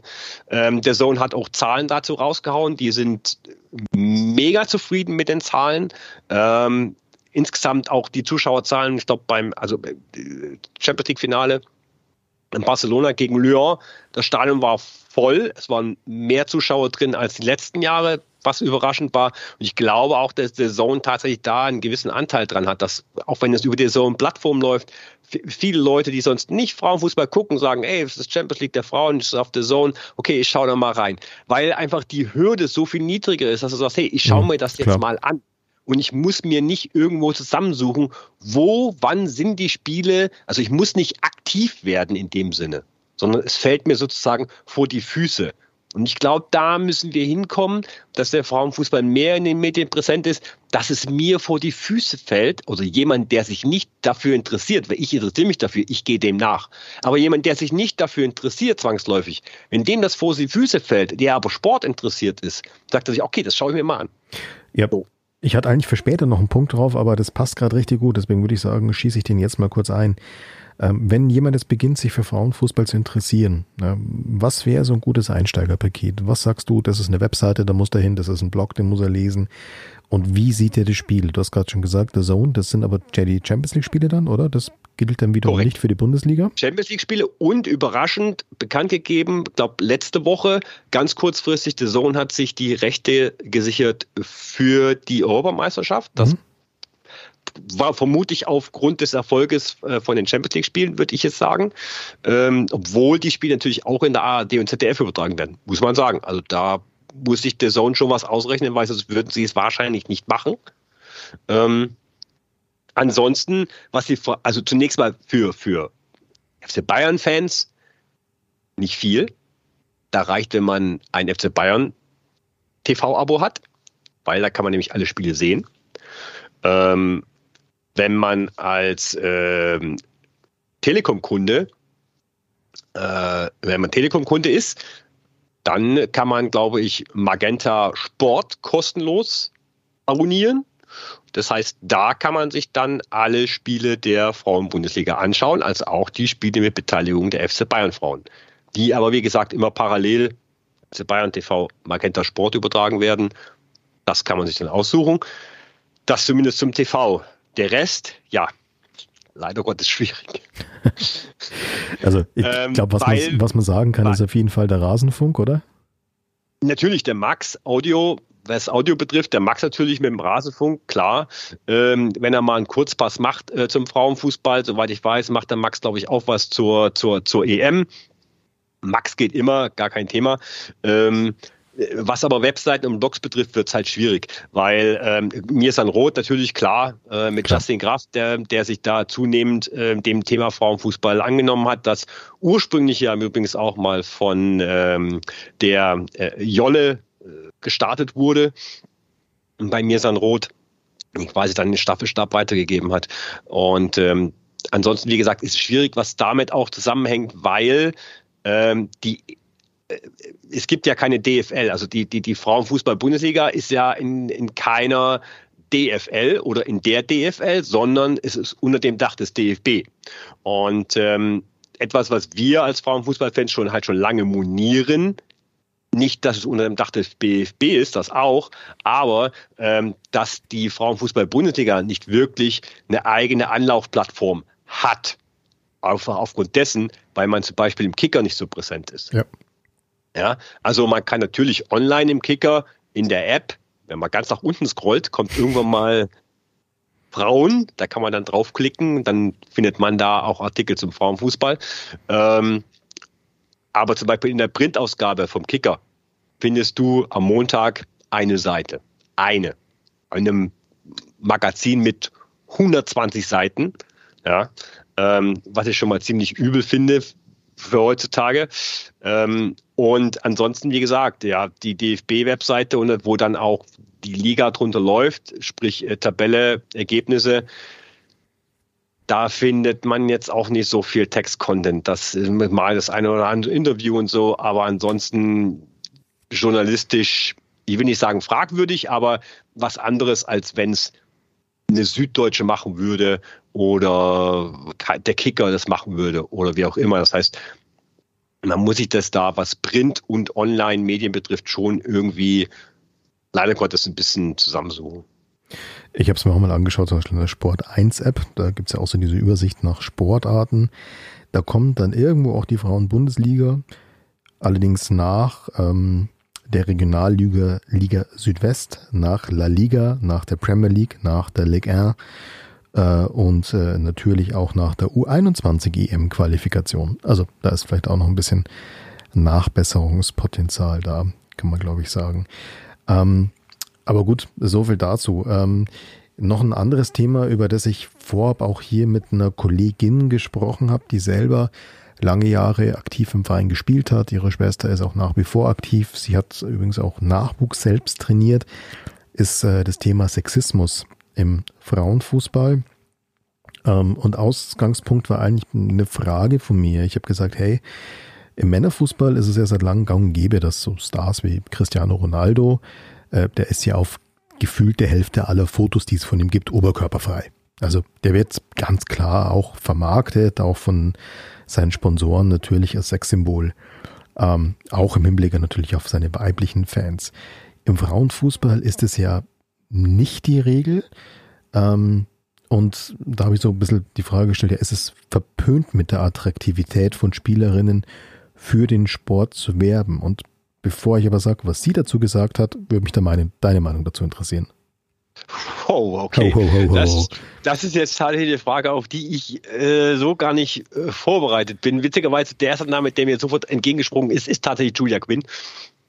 Ähm, die ja quasi ihre, ihre Popularität mit dem Tor bei der WM 2019 äh, gegen China äh, über Nacht nach oben geschossen hat, ähm, auf äh, zumindest Instagram. Ähm, schwierig. Also jetzt bin ich ja auch Sportfotograf. Ja.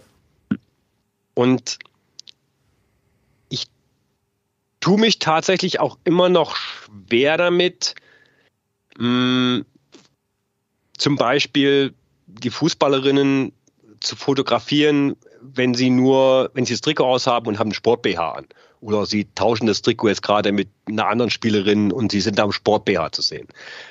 Was eigentlich was völlig Normales sein sollte. Ja?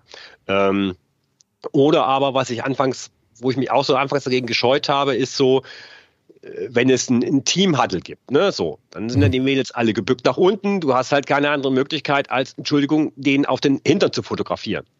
So, dann sagst du dir, okay, ja, ich kann das fotografieren, aber wenn ich das Bild jetzt online stelle, ja, was ist dann, wenn dann irgend so ein Mensch, äh, dem seinem Kopf irgendwas falsch läuft, eben jetzt nicht die Sportlerin sieht. So. Also das sind so Fragen, die ich mir da tatsächlich auch gestellt habe und am Anfang auch wirklich wenn ich dann Fotos gemacht habe, so versucht habe zu machen, dass sie nicht den Köpfen anderer ähm, ähm, nicht, nicht sexistisch, also es gibt so ein, so ein, so ein, oh Gott, der Begriff fällt mir gerade nicht ein. Ähm, also, also wenn man im Kopf quasi also sex, sexiert ist, glaube ich, der falsche Ausdruck, aber ich hoffe, du weißt, was ich meine. Ähm, also wenn im Kopf ein Film abläuft, mhm. drücke es vielleicht mal so aus, also es gibt einen Ausdruck dafür, der mir gerade leider gerade nicht einfällt, ähm, habe ich versucht, solche Bilder einfach zu vermeiden. Inzwischen bin ich tatsächlich zum Glück auch ähm, davon weggekommen, ähm,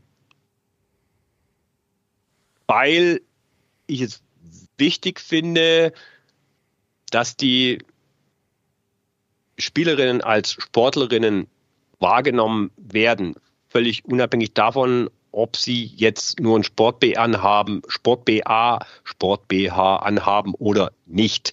Und ähm, die Attrakt mit einer Attraktivität einer Spielerin vom Aussehen her zu werben, boah, schwierig. Ähm, naja, Attraktivität liegt ja zunächst mal immer im Auge des Betrachters. Und klar, sich wahrscheinlich der Großteil einig, dass Julia Quinn eine hübsche Frau ist. Ja, ähm, ein alter Freund von mir hat mal gesagt, der auch Frauenfußball trainiert hat. Der hat zu mir gesagt, ähm, während der 90 Minuten sind das für mich Spielerinnen auf dem Platz. Mhm. Punkt. Und ähm, das trifft es vielleicht ganz gut. Also ich habe das Gefühl, du hast dich gerade durch diesen Parcours an Fettnäpfchen brillant hindurch bewegt, ohne in eins reinzutreten. Es ist nicht so leicht bei dem Thema. Ähm, das sage ich auch aus eigener Erfahrung. Ähm, ich kann nur kurz sagen, was die, die Kollegin, wie gesagt, die ehemalige Spielerin auch gesagt hat. Sie, also sie hat da kurz drüber nachgedacht und war jetzt auch keine Antwort, die aus der Pistole geschossen kam und dann gesagt, ja, sie glaubt einfach, dass das beim Frauenfußball, also diese Cristiano Ronaldo Vermarktungsmasche, dass das beim Frauenfußball einfach nicht gut wäre, nicht gut funktionieren würde, weil die Reaktionen aus dem Umfeld andere wären. Also um es deutlicher zu sagen, bei Cristiano Ronaldo, den können seine, seine, seine, seine Sponsoren als Sexsymbol vermarkten. Trotzdem käme niemand auf die Idee, also kein Fan käme auf die Idee zu sagen, und weil der da jetzt halt mit nacktem Oberkörper posiert, deswegen ist es jetzt ein schlechter Spieler.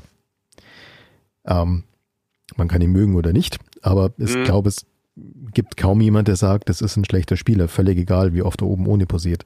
Und dann hat sie gemeint, ja, sie glaubt aber, wenn man jetzt halt Spielerinnen, also Profis, primär über ihre Optik vermarkten würde, gäbe es halt viele Leute, also viele Reaktionen aus dem Umfeld, die sie dann eben auf nur die Optik reduzieren würden. Dann würde es dann heißen, ey, ja komm, das Mädel, das schaut einfach nur gut aus, die kann ja bestimmt nichts. Also das war so ähm, ihre Vermutung, dass die Reaktionen aus dem Umfeld einfach ganz, ganz andere wären. Ja, so grundsätzlich mit dem Spruch, den du gesagt hast, äh, glaube ich das durchaus. Allerdings äh, ist das dann auch wiederum nur für jemanden, der sich eben nicht mit Frauenfußball auskennt Natürlich. oder der es eben dann nur oberflächlich sieht. Ich sage mal so, auch jemand, der sich nicht mit Frauenfußball beschäftigt, dem ist jemand wie die Alicia Lehmann, glaube ich, auf Social Media doch das ein oder andere Mal in die Quere gekommen. Gott. Also Alicia Lehmann ist wirklich echt ein eigenes Thema und ein eigenes Phänomen. ich, ich, ich, I don't get it. Um, I, ich ich verstehe es wirklich nicht. Also ich arbeite für eine Sportagentur, die in UK sitzt und ähm, wir, wir, wir covern ja äh, sehr, sehr viele Spiele in England und, äh, und das heißt bei unserer Agentur immer, mach einfach ein Foto von Alicia Lehmann, mach einfach ein Foto von Alicia Lehmann. Jetzt ist, oh, ich habe keine Ahnung, wo die, die, die, die äh, Popularität dieser, ähm, dieser, dieser Frau herkommt, ähm, worauf die sich begründet. Ähm, es mag sicherlich auch sportliche Gründe haben, aber ich glaube, da trifft es tatsächlich zu, dass sich da sehr viel auch mit ihrem Äußeren ähm, zu tun hat. Aber, und ich glaube, das ist ein wichtiger Punkt, den, man kann es jetzt auch umdrehen. Man kann jetzt auch sagen, okay, ich habe Spielerinnen wie Julia Quinn, ich habe Spielerinnen wie Alicia Lehmann. In die Kategorie Alicia Lehmann gibt es auch noch einige in Deutschland, wie eine Lost, Chiara. Ähm, ich, ne, ich nenne sie, ich nenne sie persönlich, also ich nur zu mir eigentlich immer so die Klimper-Klimper-Fraktion.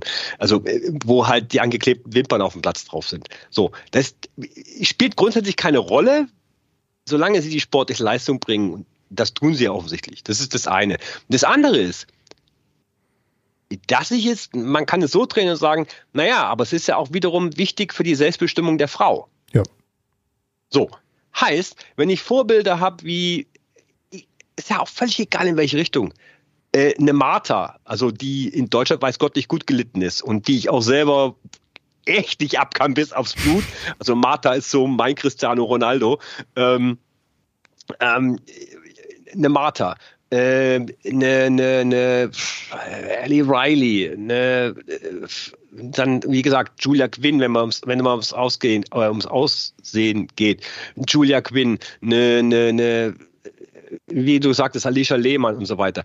Wenn das aber wichtig ist für die Mädels, um selber zu sehen, hey, eigentlich ist es ja okay ähm, und ich kann das machen und das ist quasi so als, als Selbstbestimmung, dann finde ich das absolut okay und habe ich auch äh, überhaupt gar keine Probleme damit. War, klar, natürlich gibt es Spielerinnen, die laufen dann auf dem Platz, wo du denkst so, wow, ganz schönes, Entschuldigung, nein, Gänsefüßen, Modepüppchen.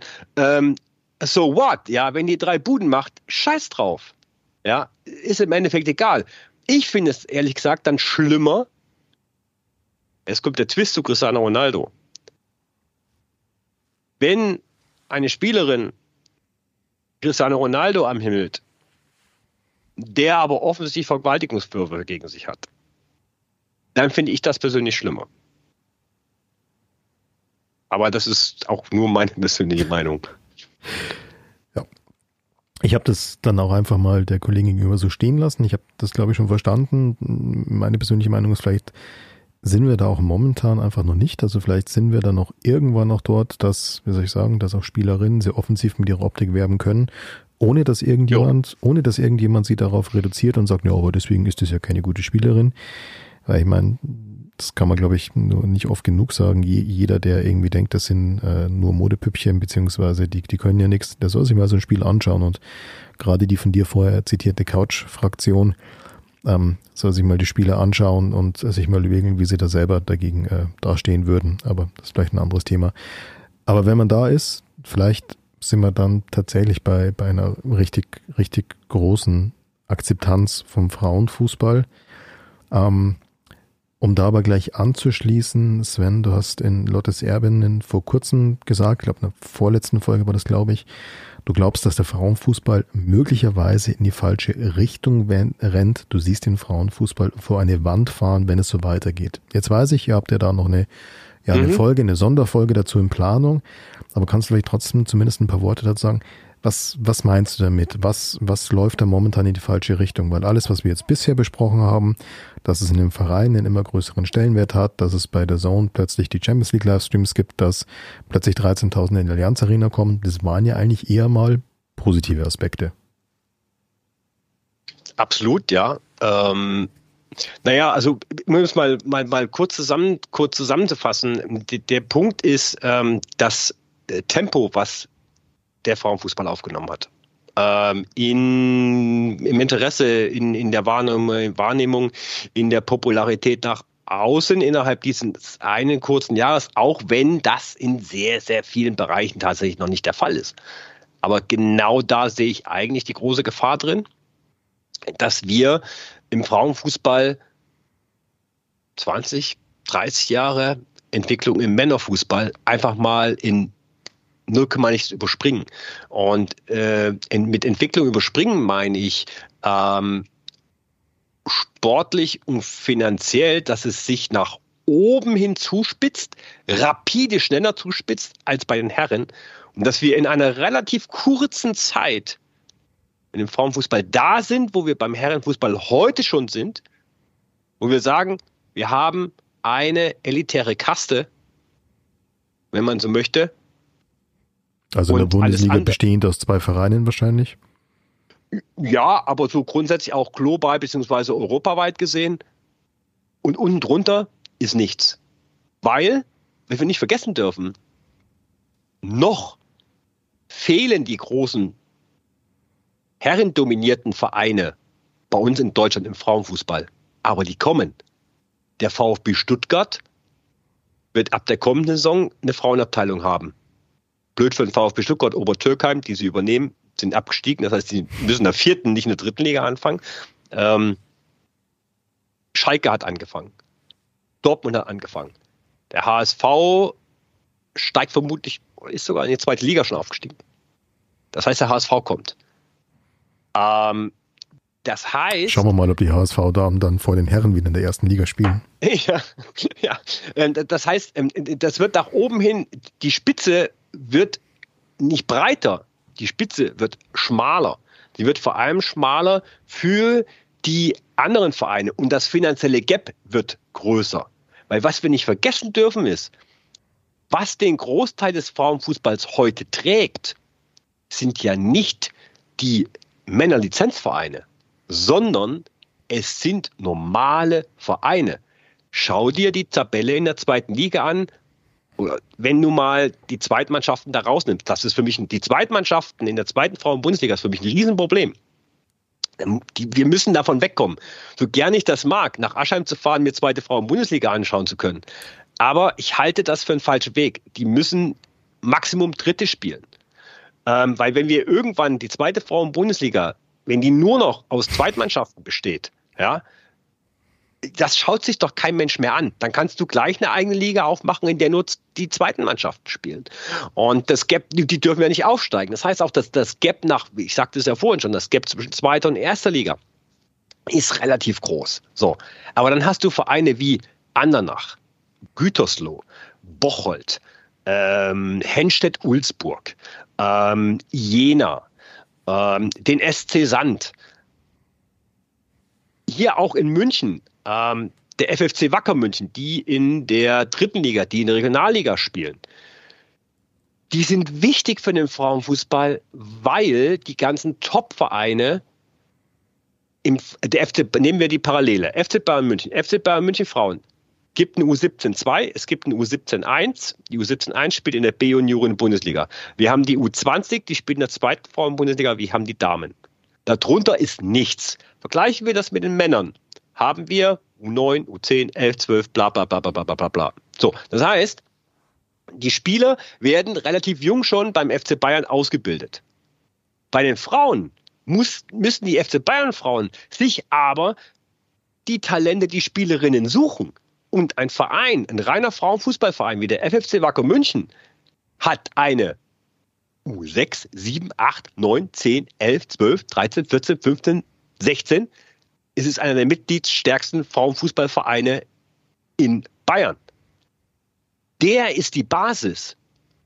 Und wenn du diese Vereine auf Dauer verdrängst und finanziell abschneidest, und da tut mir der DFB dann eben zu wenig, weil wenn du für eine erste Pokalrunde als kleiner Verein 2000 Euro kriegst als Zuschuss vom DFB, ja, es kommt, kriegst du einen Erstligisten.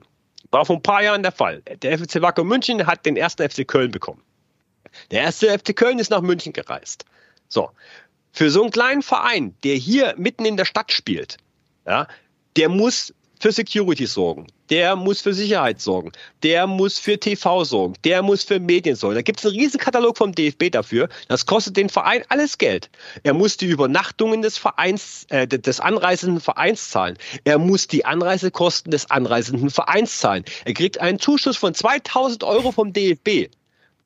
Wenn du bei den Herren dich freust, geil, ich bin in der ersten Hauptrunde vom DFB-Pokal, mir wurscht, ob ich die Ballen kriege. Es reicht mir, wenn ich einen Zweit- oder Drittligisten kriege, dann kriege ich schon immer noch so viel Geld als Sechstligist, dass ich ganze Saisonetat davon bestreiten kann, dann musst du bei der Frau sein, bei einer Frau in der ersten Runde, dass du überhaupt deine Kosten decken kannst. Und der erste FC Köln war damals so großzügig und hat auf seine Kosten verzichtet und sie dem FFC Wacker überlassen, sodass die mit einem Plus von 1000 Euro rausgegangen sind. 1000 Euro! So, jetzt hast du aber zehn Mannschaften, die alle Bälle haben wollen, die alle einen Trikotsatz mhm. haben wollen und so weiter und so fort. Und da muss einfach vom DFB finanziell mehr kommen, um diese Vereine, um die Basis zu unterstützen. Und wenn du dann nur noch FC Bayern, Wolfsburg, Chelsea, Juve, Barca, Atletico, Manchester United kommt, Manchester City, wenn du die nur noch alle hast, wo die alle quer das Geld reingeschossen wird von den Herren, was okay ist, gar kein Ding, Gottes Willen, ich will das nicht kritisieren, nur dann wird die Lücke so groß, dass wir im Ende das gleiche Bild haben wie bei den Herren jetzt. Eine Champions League, wo wir uns jetzt gerade drüber freuen, eine spannende, tolle Gruppenphase. Aber im Endeffekt sehen wir Viertelfinale, Halbfinale, Finale. Nur noch die gleichen acht Teams. Und es wird uns ruckzuck langweilig. Ein, ein hohes so Lied auf Villarreal an dieser Stelle. Ja, natürlich, klar. Aber, aber, aber so du hast natürlich völlig recht, was du meinst. Villarreal ist ja auch bei den Herren natürlich die absolute Ausnahme. Das ist ja nicht die Regel. Normalerweise ist es ein elitärer Club von immer den gleichen Vereinen, natürlich auch über die Finanzen gesteuert. Wobei du bei den Herren, das ist ja wahrscheinlich dann der Unterschied, du hast halt einen ganz anderen Unterbau. Also zwei genau. Kollegen von mir hier, Matthias Scheckelmann, Julian Trager, die haben ja auch einen Lokalfußball, einen Amateurfußball-Podcast.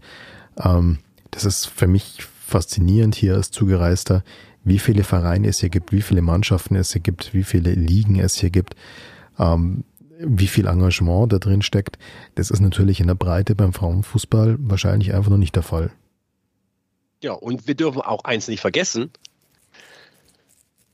je mehr Frauenfußball populärer wird, je mehr gerne Frauenfußball vielleicht spielen möchten, wobei die Zahlen sind ja da rückläufig, ähm, es fehlt am Platz. Es ist das gleiche Problem wie immer. Es fehlt am Platz. Ähm, die meisten Vereine sind ja nicht darauf ausgelegt, dass da jetzt quasi noch drei Frauenmannschaften vielleicht kommen. Ja, da kannst du jetzt zum Beispiel den, den KSC nehmen, wir mal KSC, mhm. gutes Beispiel. Karlsruhe Sportclub, die Frauen spielen in der dritten Liga, ähm, wollen eigentlich schon seit zwei Jahren in die zweite Liga aufsteigen. KSC baut ein neues Stadion oder baut den Wildpark um. Neues Trainingszentrum, drum und dran. Für die Frauen ist kein Platz. Die Frauen müssen, oh Gott, ich habe vergessen wo, irgendwo außerhalb von Karlsruhe am Arsch der Heide spielen. Also wie früher einstmals beim FC Bayern, dass die Frauen den Chefclan antreten mussten. Genau, so. Und du hast ja jetzt bei den FC Bayern Frauen, ist es ja so, dass die FC Bayern Frauen 2 in Haschheim spielen. Mhm. Nicht am Campus. Der Campus ist voll.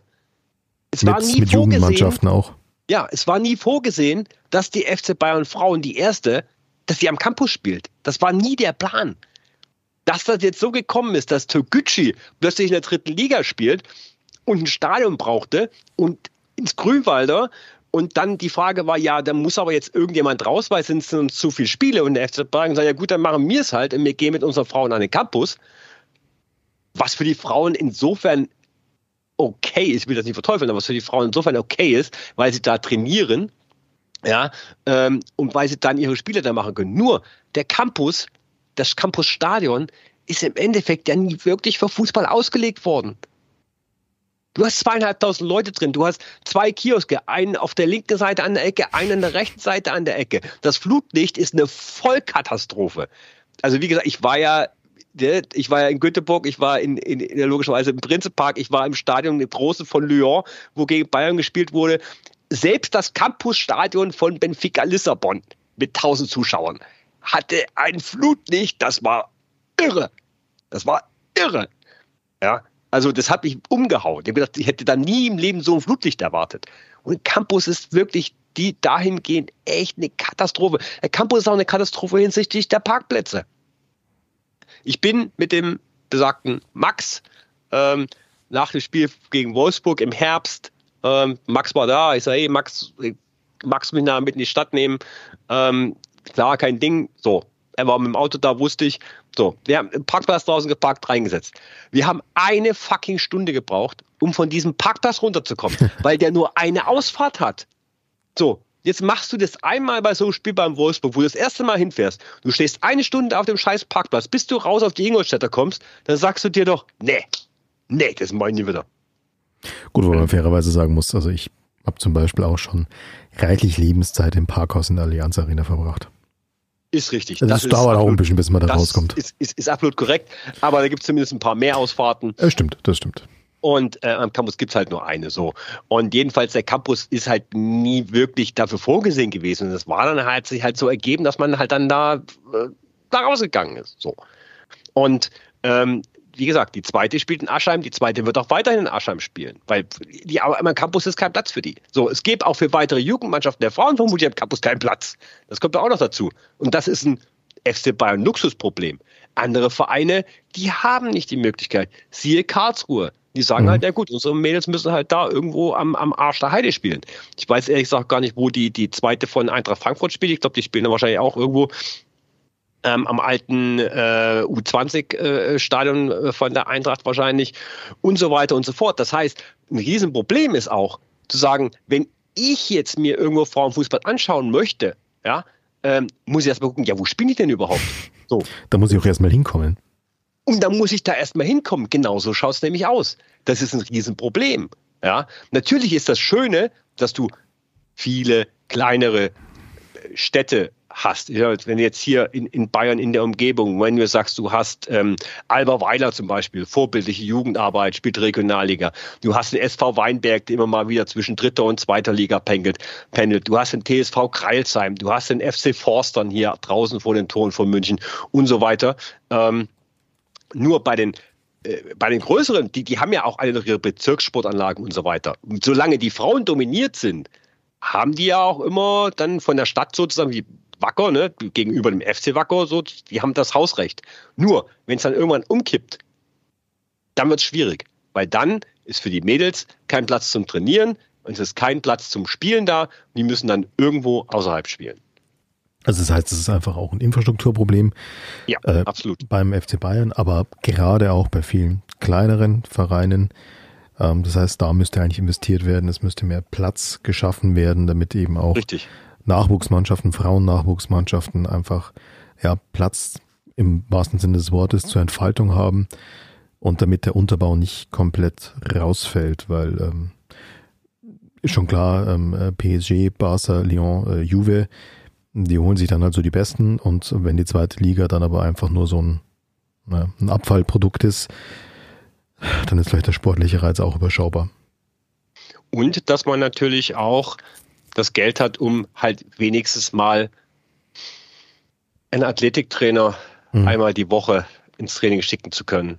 Ähm, ich weiß ehrlich gesagt nicht genau den Namen, ich kann das Beispiel nicht mehr nennen, aber ich habe von einem Verein gehört, der es geschafft hat, einen Athletiktrainer, Trainerin anzustellen und innerhalb von einem Jahr hat sich da so viel getan äh, hinsichtlich der Athletik.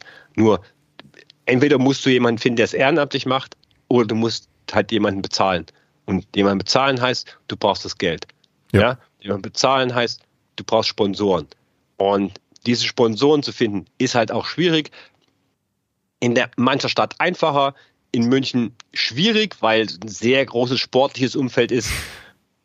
Da sind wir eben auch wieder bei den Besucherzahlen, ja, weil du hast hier Basketball, du hast Eishockey, du hast FCB 1, du hast FC Bayern Amateure, du hast die FC Bayern Frauen, du hast die FC Bayern Frauen 2, du hast äh, Haufen Konzerte, Kulturveranstaltungen Ja, und so weiter und so fort.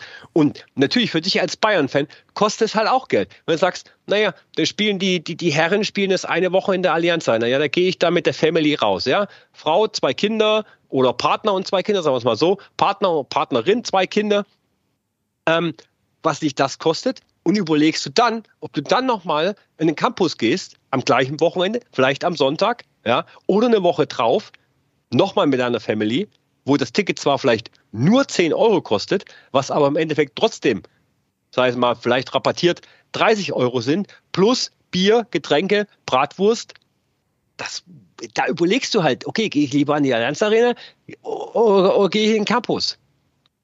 Oder gehe ich doch zum Basketball? Ja, die Auswahl ist da definitiv Oder Handball. groß. Äh, wobei ich da jetzt ganz subjektiv für mich nur sprechen kann. Das geht ein bisschen in die Richtung, was du auch am Anfang gesagt hast, von deinen eigenen Erfahrungen in der Allianz Arena. Mir ist da auch mittlerweile teilweise, also bei allem Fantun vom FC Bayern, ein Stück zu viel Show dabei, ein Stück zu viel Routine dabei. Also ich habe tatsächlich fest vor, zur nächsten Saison auf jeden Fall auch mir ein, zwei Champions League Spiele der Frauen anzuschauen. Ich habe zwar dann hier aus der Oberpfalz auch eine kleine Anreise, aber das fahren durchaus mehrere Leute aus der Oberpfalz auch zu FC Bayern spielen. Also das ist auch alles machbar. Und ähm, ja, das ist nur was, was ich eigentlich nochmal betonen wollte. Ich habe jetzt halt in der Vorbereitung von diesem Podcast ein paar Spiele angeschaut. Ja klar, das waren natürlich Highlights. Das war halt dann irgendwie Bayern gegen Wolfsburg Szenen, das war dann Bayern gegen Leverkusen.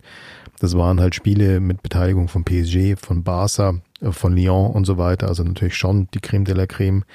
Und ja, ich muss sagen, ich war begeistert und ich kann mir ehrlich gesagt auch nicht vorstellen, wie man, wenn man einfach nur Fußballfan ist, wenn man einfach nur schönen Fußball sehen will, Mhm. ähm, da muss man eigentlich ganz oft begeistert sein. Und jetzt sagen wir uns mal ehrlich, gerade wenn man FC Bayern-Fan ist, auch der Herren, dann ist man es auch gewohnt, gerade aus früheren Jahren, dass es da durchaus auch mal Durchstrecken gibt, was schönes Spiel angeht. Da fand ich das, was die Frauen da jetzt gezeigt haben, größtenteils wirklich sehr erfrischend und äh, sehr attraktiv. Also man muss es gar nicht mit den 80ern bei den Herren vergleichen. Aber ich denke tatsächlich, das ist aller Ehren wert, was da gespielt wird. Es ist wunderschöner Fußball, es ist technisch, es ist taktisch mittlerweile auf dem, auf dem Top-Niveau angegangen und äh, angekommen. Und das wollte ich nur nochmal nutzen, um noch Hörerinnen und Hörer einfach zu motivieren, zu sagen, schaut es euch an, äh, überlegt mal, da mal hinzufahren, überlegt mal, euch mal so ein Spiel anzuschauen. Ich glaube, das bereut hinterher keiner. Wenn es nicht gerade, wenn wir nicht gerade gegen Wolfsburg spielen. Gut, Wolfsburg, das Bayern München der Frauenbundesliga. Wie oft sind die jetzt Meister geworden in den letzten zehn Jahren? Siebenmal oder sowas den Dreh? Wir wurden nur zweimal Meister, also der Rest Wolfsburg. der Rest Wolfsburg, also so, so, so ein bisschen. Und, und acht, acht Pokalsiege in Folge. Kann man eigentlich bei Saisonbeginn den Pokal gleich mal abgeben, dann sparen sich alle die Anreise. Ähm, gut, wobei ich mal davon ausgehe, dass der FC Bayern auch da mittelfristig äh, auf jeden Fall angreifen will, angreifen muss, schon vom Selbstverständnis raus. Und wenn, du hast es vorhin gesagt, wenn da jetzt Vereine wie Raber Leipzig nach oben kommen, wenn da jetzt Vereine wie Dortmund, wie Schalke und so weiter nach oben kommen, ja, die können das ja auch nicht mit dem eigenen Ego vereinbaren, dass Wolfsburg da jetzt noch ein paar Jahrzehnte seine Kreise zieht. Ja, kann man im Übrigen äh, darauf hinweisen, wer noch nicht im Stadion Rote Erde war, in Dortmund, ja, und vielleicht keinen Bock hat, sich die U20 des BVB anzuschauen. Okay, ist ein Bayern-Podcast hier, deswegen ist es ein bisschen schwierig, das zu sagen. Aber ähm, die Frauen äh, des, äh, vom BVB spielen im Stadion Rote Erde ähm, gleich neben dem Westfalenstadion.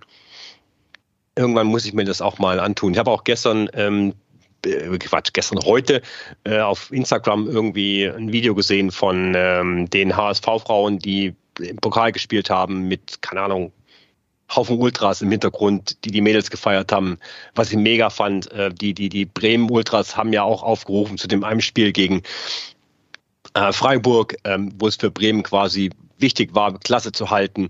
Äh, scheiß langweiliges 0 zu 0 Spiel, aber allein, dass da irgendwie, keine Ahnung, zum ersten Mal 1000 Zuschauer sich auf dem Platz Nummer 11 oder wie der heißt, äh, verlaufen haben in Bremen nach dem Spiel der Herren in der zweiten Bundesliga ähm, war sensationell. Die, die Mädels, äh, die Interviews und der waren Gold wert. Auch das ist eine Sache im Frauenfußball, wo ich ganz ehrlich sagen muss, bei Magenta zum Beispiel, wenn halt hinterher die Spielerinnen zum Interview kommen, man hat halt abgesehen von den Nationalspielerinnen, die natürlich alle gewöhnt sind, aber das, was so nicht die Nationalspielerinnen sind, man hat halt, man kriegt sehr viele authentische Interviews mit, ja. Und wie gesagt, da auch die Bremen-Frauen, wie die sich da tierisch gefreut haben, darüber vor so eine Kulisse spielen zu können. Und das waren nur in Anführungszeichen tausend Leute. Ähm, da sind wir eben auch wieder bei dem, was du vorhin sagtest. Ähm, die Authentizität im Frauenfußball ist das, was mir Spaß macht auch wenn ich dafür nicht zwingend immer für den FC Bayern sprechen kann, leider. Ähm, aber das ist aber vielleicht bin ich da auch gewohnt. einfach ein bisschen zu nah dran, ich weiß es nicht. Ähm, das an, mögen andere anders sehen. Ähm, aber, äh, aber grundsätzlich, also auch danach, die Mädels äh, nehmen sich Zeit fürs, für Selfies, für, für Interviews schreiben. Ich weiß gar nicht, wer es war, eine Kollegin von mir, die hat mir gesagt, Pokalfinale, äh, Wolfsburg gegen ähm, Potsdam. Äh, Feli Rauch hat sich hinterher ewiglich Zeit genommen, Autogramme zu schreiben, Selfies äh, mit den Fans zu machen. Äh, ich habe es in Wolfsburg auch gesehen. Ich musste in Wolfsburg dann relativ früh weg, weil ich musste nach Hannover nach dem Spiel gegen Barcelona, wie die Spielerinnen da aufgereiht an der Perlenschnur an der Tribüne standen und haben Selfies gemacht, haben Autogramme gegeben, haben mit den, mit den, mit den Fans unterhalten. Das ist natürlich etwas, was du im Herrenfußball dir aufgrund der Popularität einfach nicht vorstellen kannst, und es ist okay, das kritisiere ich gar nicht, aber dass es das eben im Frauenfußball noch gibt, das ist eben das Schöne daran auch. Ja. Das Nahbare. Ja, absolut, absolut. Und ähm, ich glaube, das ähm, kann man auch nur betonen, wenn man nochmal den Appell anschließend sagt, Leute, geht's raus, geht's an Campus, geht's in die Allianz Arena, schaut sich die Spiele an. Da geht's nicht darum, dass man dann irgendwie besonders progressiv oder besonders feministisch oder besonders woke oder was weiß ich was ist. Sondern das ist geiler Sport, der da geboten wird wie du es gesagt hast, jetzt nicht immer. Es gibt auch diese drögen 0 zu 0, 1 zu 1, aber wo gibt es nicht im Fußball? Oder Niederlagen gegen Wolfsburg. Oder Niederlagen, ja, ich sehe schon, das, das ist so ein Stachel im Fleisch bei dir. Also. Das ist ein großer Stachel. Ich habe so viele, ich habe so viele Spiele Bayern Wolfsburg in den letzten Jahren gesehen und glaubst nicht, wie viele Niederlagen ich gesehen habe. Und jedes Mal wieder, diesmal wird es anders, diesmal wird es anders. Und dann, ah, ja, schlimm. Also da ist man als Bayern-Fan doch tatsächlich in einer etwas anderen Position bei den Frauen, was das betrifft. Das kann man so sagen. Da muss man sich erstmal wieder dran gewöhnen. Ja, aber wer weiß, wer weiß, vielleicht ändert sich da die nächsten, die nächsten ein, zwei Jahre auch was. Und ja, vielleicht schließen auch noch ein, zwei andere Mannschaften noch ein bisschen enger auf, sodass das Titelrennen noch ein bisschen spannender wird. Ich glaube, davon könnte der Fußball, der Frauenfußball dann nur profitieren das ist sehr zu hoffen und ich glaube, in Frankfurt tut sich auch inzwischen was. Ja. Ähm, die hatten, glaube ich, am, das ging völlig an mir vorbei. Ich habe es nur heute zufälligerweise gelesen. Ähm, die hatten wohl am letzten Spieltag beim Spiel gegen Bremen, als es um den Einzug in die Champions League ging, dritter Platz wohl bemerkt, Qualifikationsrunde, 5000 Zuschauer im Brentano-Bad in Frankfurt. Also à la Bonheur. Ja, ähm, da stimmt. geht was, da geht was und ich kann mich nur deinen Worten anschließen. Ähm, laber's nicht blöd daher, kein, kein, nee, Frauen können nicht Fußball spielen, gehören hinterher, bla, Schmarrn, Gelaber. Ähm, wie du sagtest, das hat nichts mit Vogue oder sonst irgendwas zu tun, das ist alles auch Schmarrn. Ähm, es geht darum, dass wir letztendlich alle Menschen sind und, und, und jeder sollte ähm, das machen können, was er, was er mag, äh, seiner Leidenschaft, äh, seinem Sport nachgehen können, den er mag. Dabei sollte er unterstützt werden. Und ähm, wenn ihr Fußballfans seid, dann ähm, habt ihr halt auch nichts gegen äh, Frauen, äh, gegen Fußball spielende Frauen. Und deswegen ähm, geht's hin, schaut es euch an, gebt denen eine Chance, wenn ihr dann immer noch sagt, hey, ist nicht, ist auch okay, wie das Beispiel von einem Bekannten von mir vorhin, dass ich sagte, der redet nicht schlecht über Frauen und sonst irgendwas. Er sagt nicht, "Will, Frauen gehören dann blablabla." Nee, er sagt einfach nur, ich habe es versucht, aber es ist nichts für mich. Dann ist es okay. Damit kann ich leben, damit können die Mädels leben. Insofern. Sven, ein wunderbares Schlusswort, ein, ein wunderbares äh, Finale. Ich würde sagen, die finale Vorlage noch genutzt. Ähm, vielen Dank, vielen Dank für deine Zeit, für dein Wissen, für deine Expertise. Ich hoffe, dass wir auch ein bisschen Werbung für den Frauenfußball hier machen konnten, obwohl hier zwei mittelalte weiße Männer darüber geredet haben, aber das hatten wir auch im Vorgespräch ja kurz geklärt. Ja, vielleicht ist das auch ein Zeichen, dass wir das halt einfach wirklich ernst nehmen und dass man, das ist halt einfach auch ernst zu nehmen, der Sport. Aber bevor ich jetzt wieder in einen Monolog verfall, danke, danke für deine Zeit und ähm, ja, äh, ansonsten weise ich nur gerne nochmal hin auf Lottes Erbinnen, ähm, zu finden überall, wo es Podcast gibt und hört da mal rein. Ich bedanke mich recht herzlich, dass ich ähm, zu Gast sein durfte. Und weil du gerade sagst, zwei weiße alte Männer. Äh, Ich, hatte, ich hatte gesagt mittelalt, ich wollte uns nicht noch älter machen. Ja, ist ja, ist ja wurscht. Okay, okay. Äh, Der Sohn hat, glaube ich, gesagt, dass ähm, 80 Prozent der Leute, die Champions League Frauenfußball geschaut haben, männlich waren. Sind wir in guter Was Gesellschaft. im Übrigen, um ga- ganz kurz zu der dann kommenden Episode von Lottes Erbe über sein, was im Übrigen meiner persönlichen Meinung nach auch ein Riesenproblem ist, dass der Frauenfußball zu wenig weibliche Zuseher hat. Vielen Dank. Alles klar. Sven, danke dir. Und Ich bedanke mich. wer weiß, vielleicht bis zum nächsten Mal. Ja, bis zum nächsten Mal. Jo, ciao. Ciao.